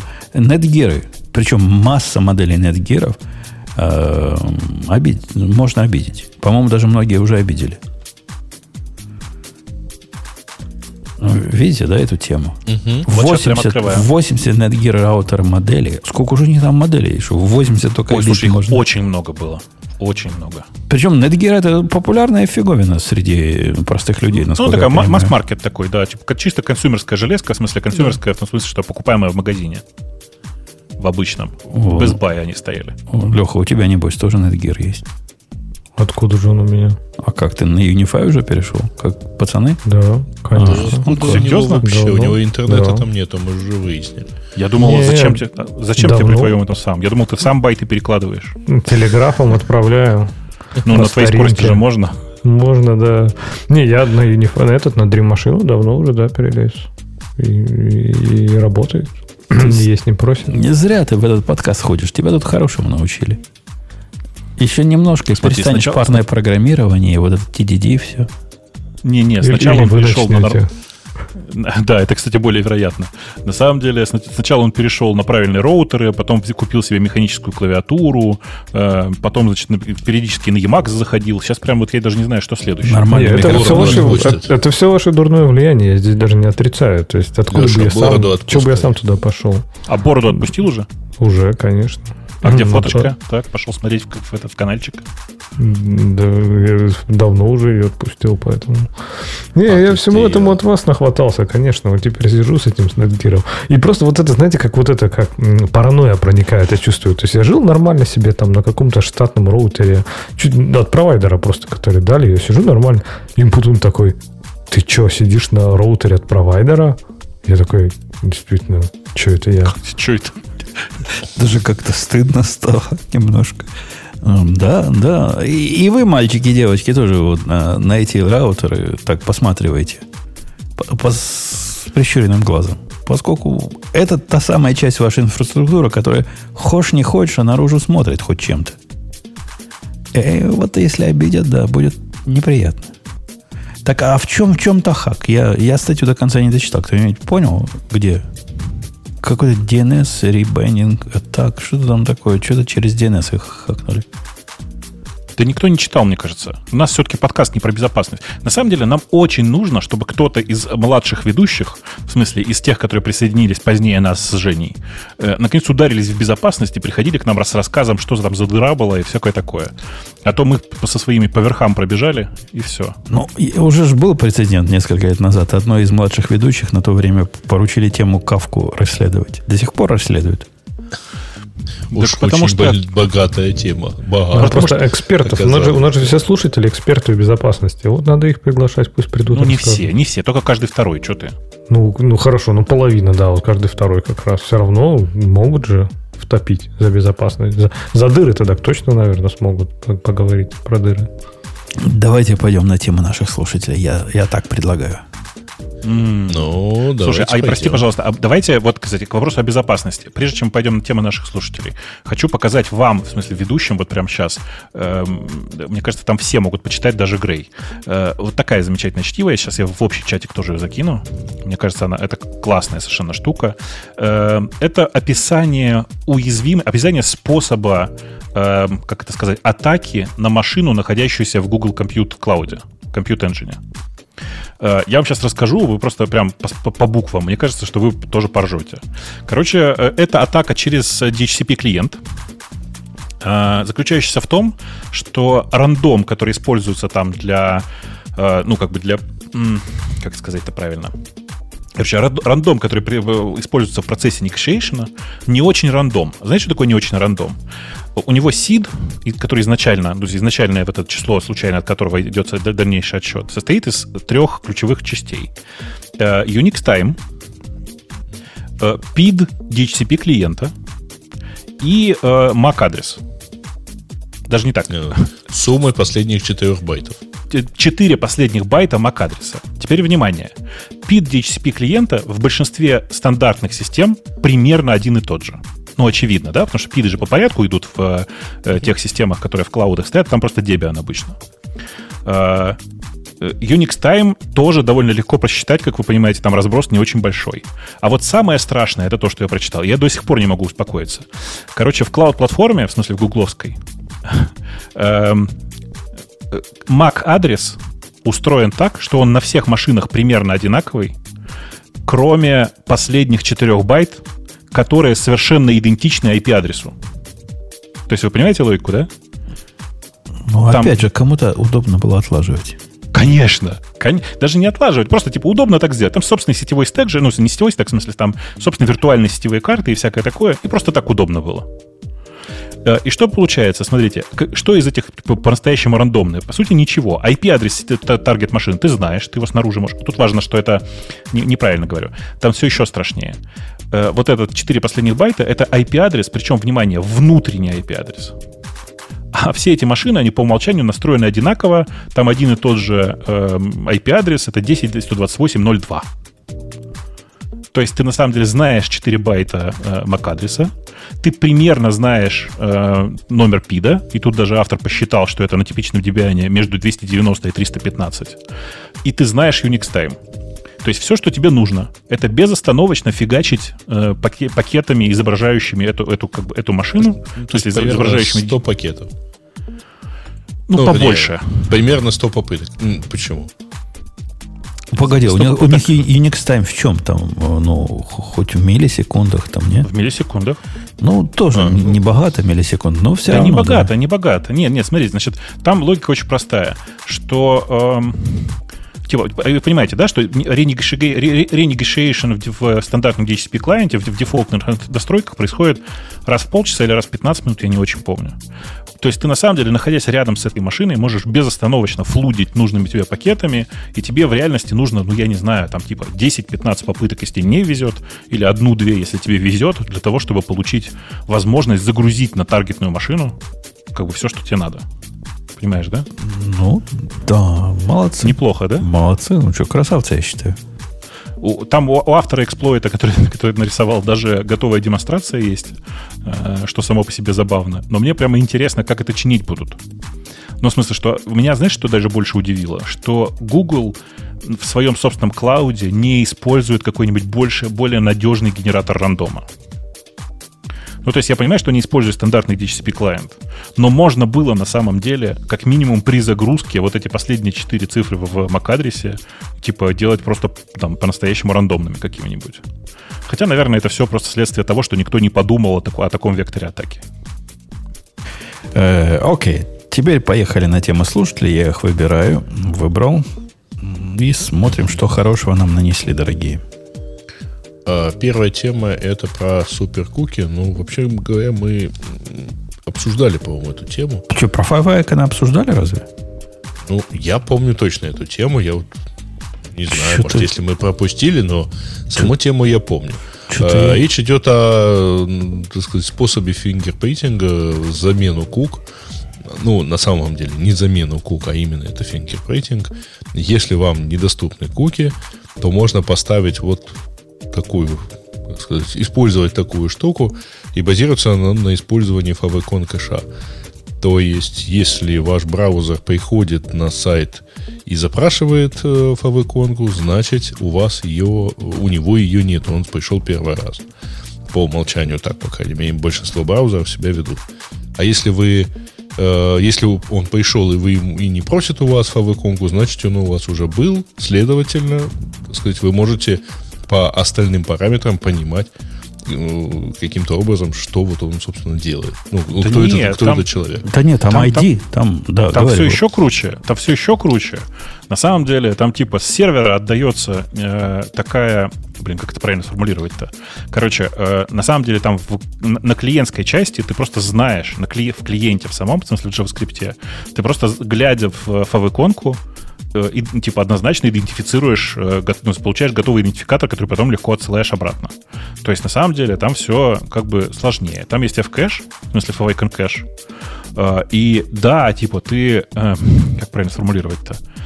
Ты типа рассчитываешь на то, что туда в, попадет готовая твоя иконка, но ты ее еще и, фингер, еще и размечаешь так, что это типа по, по этому ты можешь на клиентской стороне еще получить идентификатор от этого. То есть ты можешь данные из своей иконки поизвлекать. Погоди, погоди. А, это не... Я не смотрел, как они это делают, но я бы предполагал, что когда ты отдаешь иконку, ты добавляешь какие-то фиктивные параметры с ID к этому PNG. И все это дело сохранится у тебя в кэше в виде URL твоей фафиконки. И вот ее ну, ты уже берешь из JavaScript, не? Не так? Так не, не обязательно, в смысле, ты же можешь контент в иконке получить. Это же картинка. Ну... Там же на самом деле не важно, что... Ну, как бы важен тот факт, что ты его же вот как-то пометил каким-то там уникальным образом. Ну, а как пометить вот. фафиконку? Ну, это PNG. Что ты туда засунешь такого? Да хоть именно для файла. Там любое количество данных туда засунуть То есть отдельные слои делаешь невидимые, и там пишешь все, что хочешь. Как ну, это, сложно, это, тебе слишком... не надо писать что, э, все, что хочешь. Ну, ID тебе надо, надо написать уникальный ID, и все. Ну, хорошо. Но все, все остальное хочешь, ты держишь на сервере. Все, что хочет, есть уникальный ID. Так у тебя даже имя файла может быть, по сути, такое уникальным, и ты можешь при рендеринге... Ну, по умолчанию все-таки favicon икон э, должно быть. Через метадату ну, уже, по-моему, можно. Ну, да, да, можно. Через, можно, через конечно, можно. Да. да, проще по, по имени файла там. Ну, э, суть в том, что если... ID. Суть-то в том, что если ты второй раз пойдешь э, этим же браузером на этот же сервер, а, у тебя браузер не пойдет как бы за этой иконкой, и все, что тебе надо, это, собственно, проверить, а кто это у тебя такой пришел. Ты его уже точно знаешь. Не-не, но этого мало. Бобук совершенно правильно говорит, что это круче, чем просто знать, приходил он к тебе или нет. То, что у него закэшена FF-иконка, это означает, что вот эти данные, которые мы можем достать, про него говорят не только то, что он уже был у нас или не был у нас, а кто такой. И, это, и почему? Знаешь что, это, ну, то есть это ты можешь сочетание... читать его ID, да это сочетание в каком-то смысле local storage с возможностью однозначно идентифицировать, этот человек у тебя был уже или нет. Причем это сочетание кросс, можно очень много всего. Кросс, действительности. Кросс, кросс все. Поскольку фавиконки, они, ну... Не-не, это э, сочетание, конечно, только браузерное, ну, то есть в одном браузере. Потому что другой браузер свою фавикон, э, свой кэш хранит в другом месте. А, и если бы не вот этот факт того, что у браузеров разные кэша, а, кэши вот для favicon, то это могло бы быть заменой... Помните, была такая штука, как флеш-кука? Ну, конечно. А знаете, что ну. самое страшное? Кроме хрен с ней с флеш-кукой. Я вам напомню на всякий случай. Оно еще и в private режиме работает. Потому что кука на самом деле загружается в приватном режиме во всех браузерах. фу, кука говорю, в смысле, фаваконка, да. загружается в приватном режиме во всех браузерах. Угу. Да, досадно, досадно. Я не помню, чтобы мы такое обсуждали, хотя ты наехал на автора Грей на ровном месте. Что-то, как Но бы, что-то если знакомое, вы посмотрите, но... э, я точно помню эту тему, именно на основе фавиконок. Если вы посмотрите, у человека там в этом репозитории последние комиты несколько месяцев назад. Так что... Ну, мы, мы, у нас же тут за, за баяны не осуждают. А да. можно, кстати, слышь, Жень, а можно еще прикольнее сделать? Можно не... Короче, можно не париться на тему того, э, как, как типа в какой контент у самой иконки. Можно на самом деле вставлять неограниченное количество, в смысле, типа неограниченное количество фав-иконок, Сейчас это я додумываю. Не, не, так не получится, прости. При, попытался придумать сложную конструкцию, в которой э, вообще непонятно, ну, типа, вообще ты, ты используешь только информацию о том, что иконка загрузилась или не загрузилась. Много там всего, все равно, даже так все равно много всего можно сделать. Э, окей, пойдем на следующую, Грей. Пойдем на следующую. Google профинансирует добавление язык, поддержки языка Rust в ядро Linux.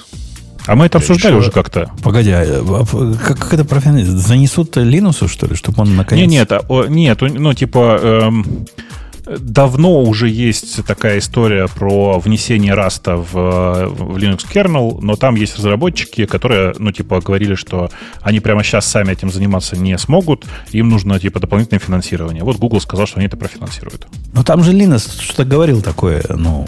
Он говорил, что... Нет, он говорил, такое. что он не против того, чтобы чуваки, которые делают отдельно возможность включать код на расте в ядро, эту свою работу сделали.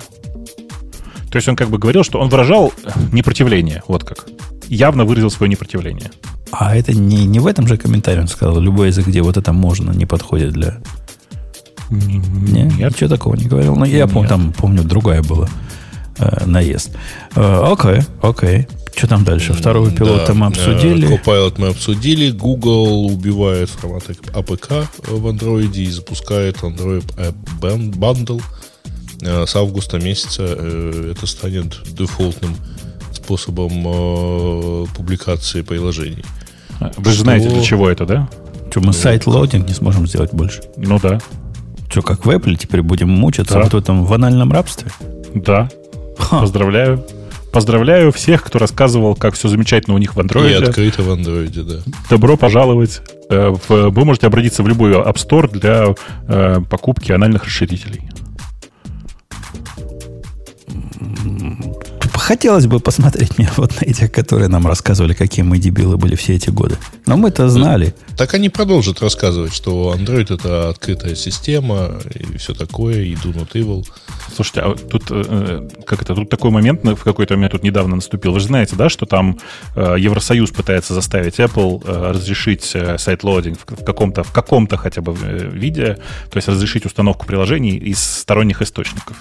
Apple в очередной раз написала, что это, значит, прямая угроза безопасности наших пользователей, бла-бла-бла, на что судья и технический, технический представитель Евросоюза сказали, знаете, что вот не надо на вот эту пургу вашу про безопасность гнать. Мы как бы все, все про это знаем. И реально, если вы почитаете тот текст, который они там, не текст, а кусок этого их интервью, в котором они говорят, что они все про это знают, а, они прямо дело говорят. Они говорят ровно то, про что я говорил там 4 года назад. Про то, что вообще-то Apple и Google вообще-то контролируют девелоперские сертификаты. И вот это вот тема на тему того, что мы тогда не сможем контролировать, э, что будет софт ставиться откуда угодно, ну нет же. Просто разрешите ставить только подписанное приложение, и все. Нет никакой проблемы больше. И там правильно, кстати, Лыков строку им выдали в этом решении, что а что, на Маке можно, да? Вот там не только подписанные, а и не подписанные можно пока. Ну, не подписанные можно только особенным образом.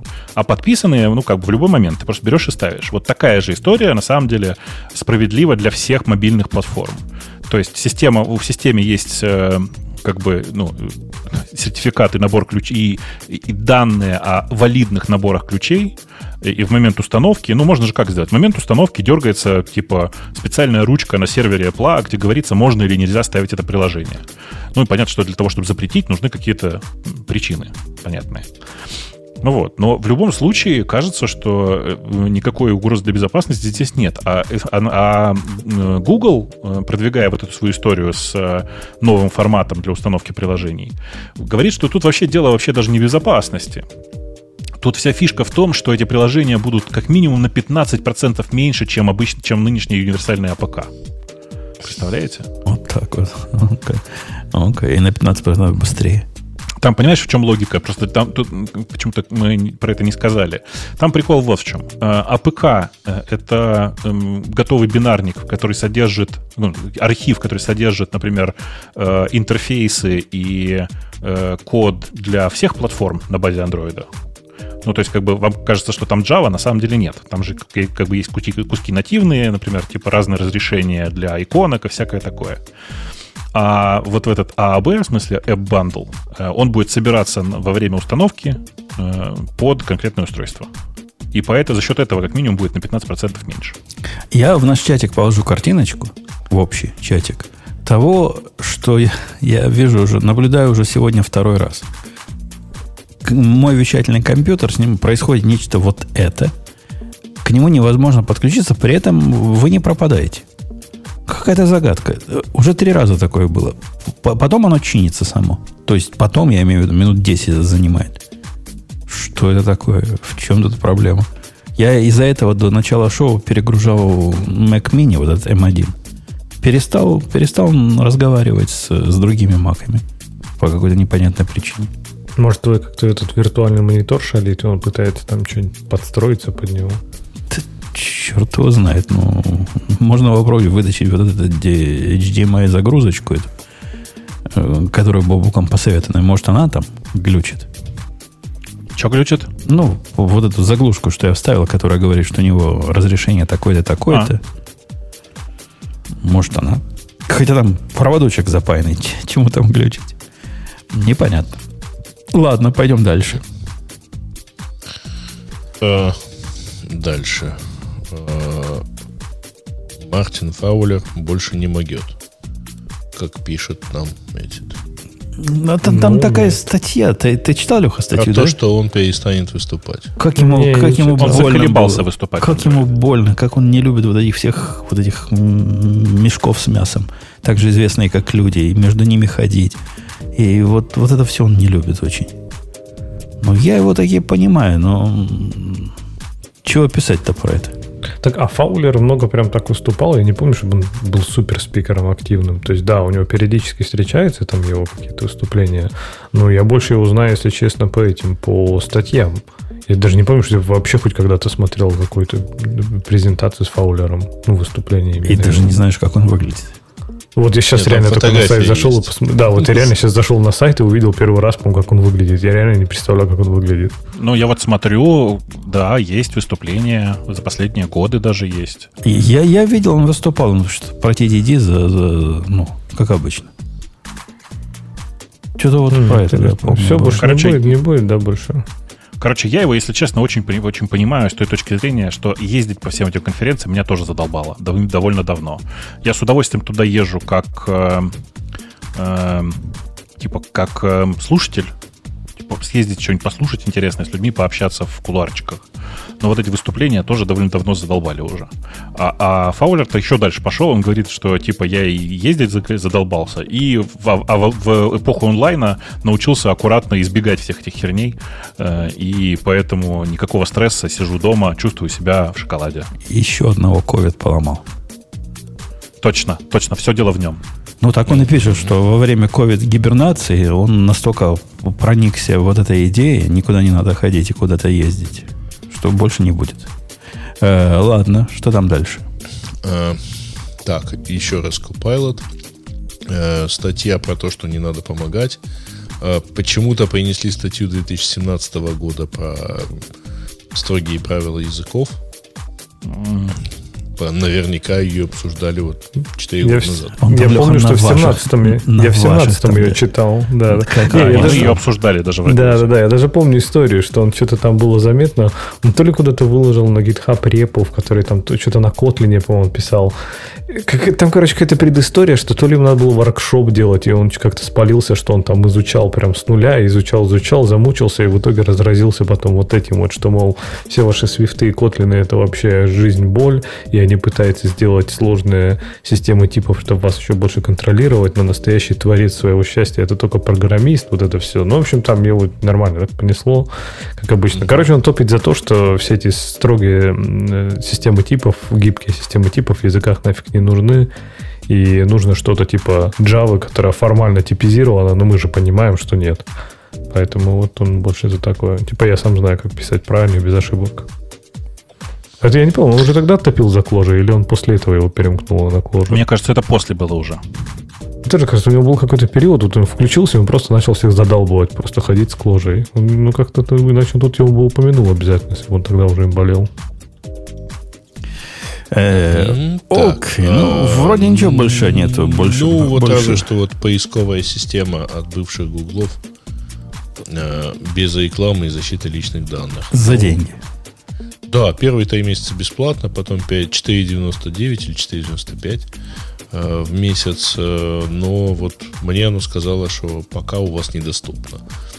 Э, ну, не знаю. Обещают индексировать э, все. А, в том числе вы можете туда включить там Slack, Gmail, собственные, так сказать, а, Dropbox, GitHub. Да, да, у них отключить, оно у будет них... там искать. Да-да, у них это фишка важная про то, что поиск теперь будет не только по интернету, но и по интернету твоему тоже. В том числе по твоему Dropbox. Погоди, такое уже было. Microsoft было, такое было. делала. Да не, много кто не... делал, на самом деле. Google Desktop да. был, если помните. Да, то есть, типа, да. много такого было, но, типа, в этот раз у нас все будет по-другому, у нас будет единый поисковик, который за вами не следит, э, который не торгует вашими приватными просто, данными, не вставляет просто рекламу, имеет просто доступ к вашей почте, к GitHub да. и к Slack. Да, да, да. да. Ну, короче, но, да. как говорится, но for good, правильно? То есть не то, да, что да, конечно, Google. Конечно. Да, это, за конечно, деньги, да. поэтому, то есть мы, мы со деньги берем, поэтому уже когда как-то никак-никак. И а, мне кажется, и... что у них в службе поддержки должен быть готовый шаблон, начинающий со слов «вы не понимаете, это другое». Ну, то есть реально так, знаешь, э, э, а давайте вы нам заплатите, а мы потом получим доступ ко всем вашим данным, проиндексируем их и будем вам давать по ним еще искать. Типа, м-м, отличный план. Как, как мы без этого жили вообще, не понимаю. Без единого да. хранения всей своей индексированной информации в одном месте. Причем за пределами вашего компьютера. Э, Короче, мне нравится идея про то, что это новый поисковик. Мне совершенно не нравится заход про то, что сдай нам все данные, которые у тебя есть. Ну, в смысле, подпихивание людей к тому, чтобы централизованно в одно окно отгрузить все свои данные. Но в целом, ну, здорово, появляются новые поисковики, это же классно. Мы с Сережей как бы на, радостно потеряем. На прошлой руки, неделе появилась как, какая-то пошла эпидемия. Во-первых, два новых поисковика за последние пару недель. А, ну, да. ну вот этот и, и тот, который мы и в прошлый Brave, раз обсуждали. Который, да. да, Brave. А вторая, я видел минимум три новости на Hacker News, э, типа no bullshit email service. Э, тоже. А, за... так это, не, знаешь почему? Нет, это я знаю почему. Это в очередной раз кто-то начал расхваливать Fastmail на Hackers News. И сразу после этого все, кто за последнее время поназапускали новые такие сервисы, а они прям, их много, внезапно, значит, начали писать, что приходите к нам, приходите к нам. У Гугла, значит, время, э, стоимость обслуживания вашего почтового ящика в год 50 баксов, у Fastmail 45, а у нас 12, приходите к нам. Да-да-да, я эту Но... статью тоже видел. Была еще про другая, про другого, у которого вообще ничего нет. Ну, то есть мне понравилось. Там, то есть вообще ничего нет, кроме имейла. И это правильно. Э, Но я... тут есть важный момент. Ну. Да. Я не знаю, вы обращаете на это внимание или нет но с этих маленьких э, локальных игроков хрен ты доставишь почту. Вот это, это, то, что почта, типа SMTP, это классный децентрализованный протокол, в котором, значит, все рассчитано на то, что ты можешь сам поднять свой сервер и сам с ним работать. Да, это так. Если ты не рассчитываешь, что твои письма будут попадать в inbox. То есть например, Google. А у них, у них там честно да. написано. Вот зря ты на них э, сказано, да, у нас есть проблема с недоставкой почты. Ну, бывает. Бывает. Не, ну просто действительно, конечно, у Гугла свои э, заморочки в этом плане. Но если такое количество мира живет на Гугле, значит, надо как-то, э, в общем, доставление в inbox для Гугла это важно. Ну, я много лет использую Fastmail. Э, у меня ни разу... Нет, не так. У меня была один раз проблема с доставкой э, с Fastmail почты конкретно на Google, но потом оказалось, что эта проблема на стороне Google, и Google это признали. Представляете? А проблема была в том, что если ты отправляешь письмо с Fastmail, но у тебя uh, в поле from указан домен, который не находится на Fastmail, понимаешь, да, логику? Угу. Но при этом является тоже валидным твоим доменом, то э, как бы Google просто это отбивал с, 500 в SMTP. Эм подожди, подожди, но у тебя он же отбивал, э, видимо, с, с тем, что это не валит сендер, да? Да, да, да. Или конечно. у тебя Fastmail деле... был добавлен в... Конечно, в, конечно. Ну, SPA. Конечно. Да, ну, в смысле, он, это не я его добавлял, сам, сам э, Fastmail его туда добавил. Э, потому что домен-то тоже был на Fastmail на самом. Э, короче, все было довольно э, забавно, но все закончилось тем, что Google у себя все починили. То есть это как бы забавное сочетание, но реально Google все починил. Ну, и замечательно. Давайте на этой оптимистической ноте, да, пока у меня компьютер вдруг опять проснулся, чтобы я успел сохранить все, о чем мы тут разговаривали. А то сохранился. А, пишет оно пишет, но как, как я ему кнопку стоп и сейв нажму. Э, не, не сохранился пока, пока оно еще пишет. Э, DigitalOcean, который у нас тут сильно выступил сегодня. И мы с вами до следующей негиковской недели. Может, Ксюша выйдет из палатки. Пока. Пока. Пока. Это шоу создано при поддержке Digital Ocean App Platform, новой платформы для построения современных облачных приложений. С App Platform вы можете быстро и легко строить, запускать и масштабировать как приложения, так и статические веб-сайты. Просто укажите свой GitHub репозиторий, и App Platform позаботится об остальном. Благодаря тому, что мы используем нашу собственную инфраструктуру, стоимость такого решения будет значительно ниже. App Platform построена поверх Digital Ocean Kubernetes, что позволит вам мигрировать свои приложения, полностью контролируя инфраструктуру, в том числе используя мощный API.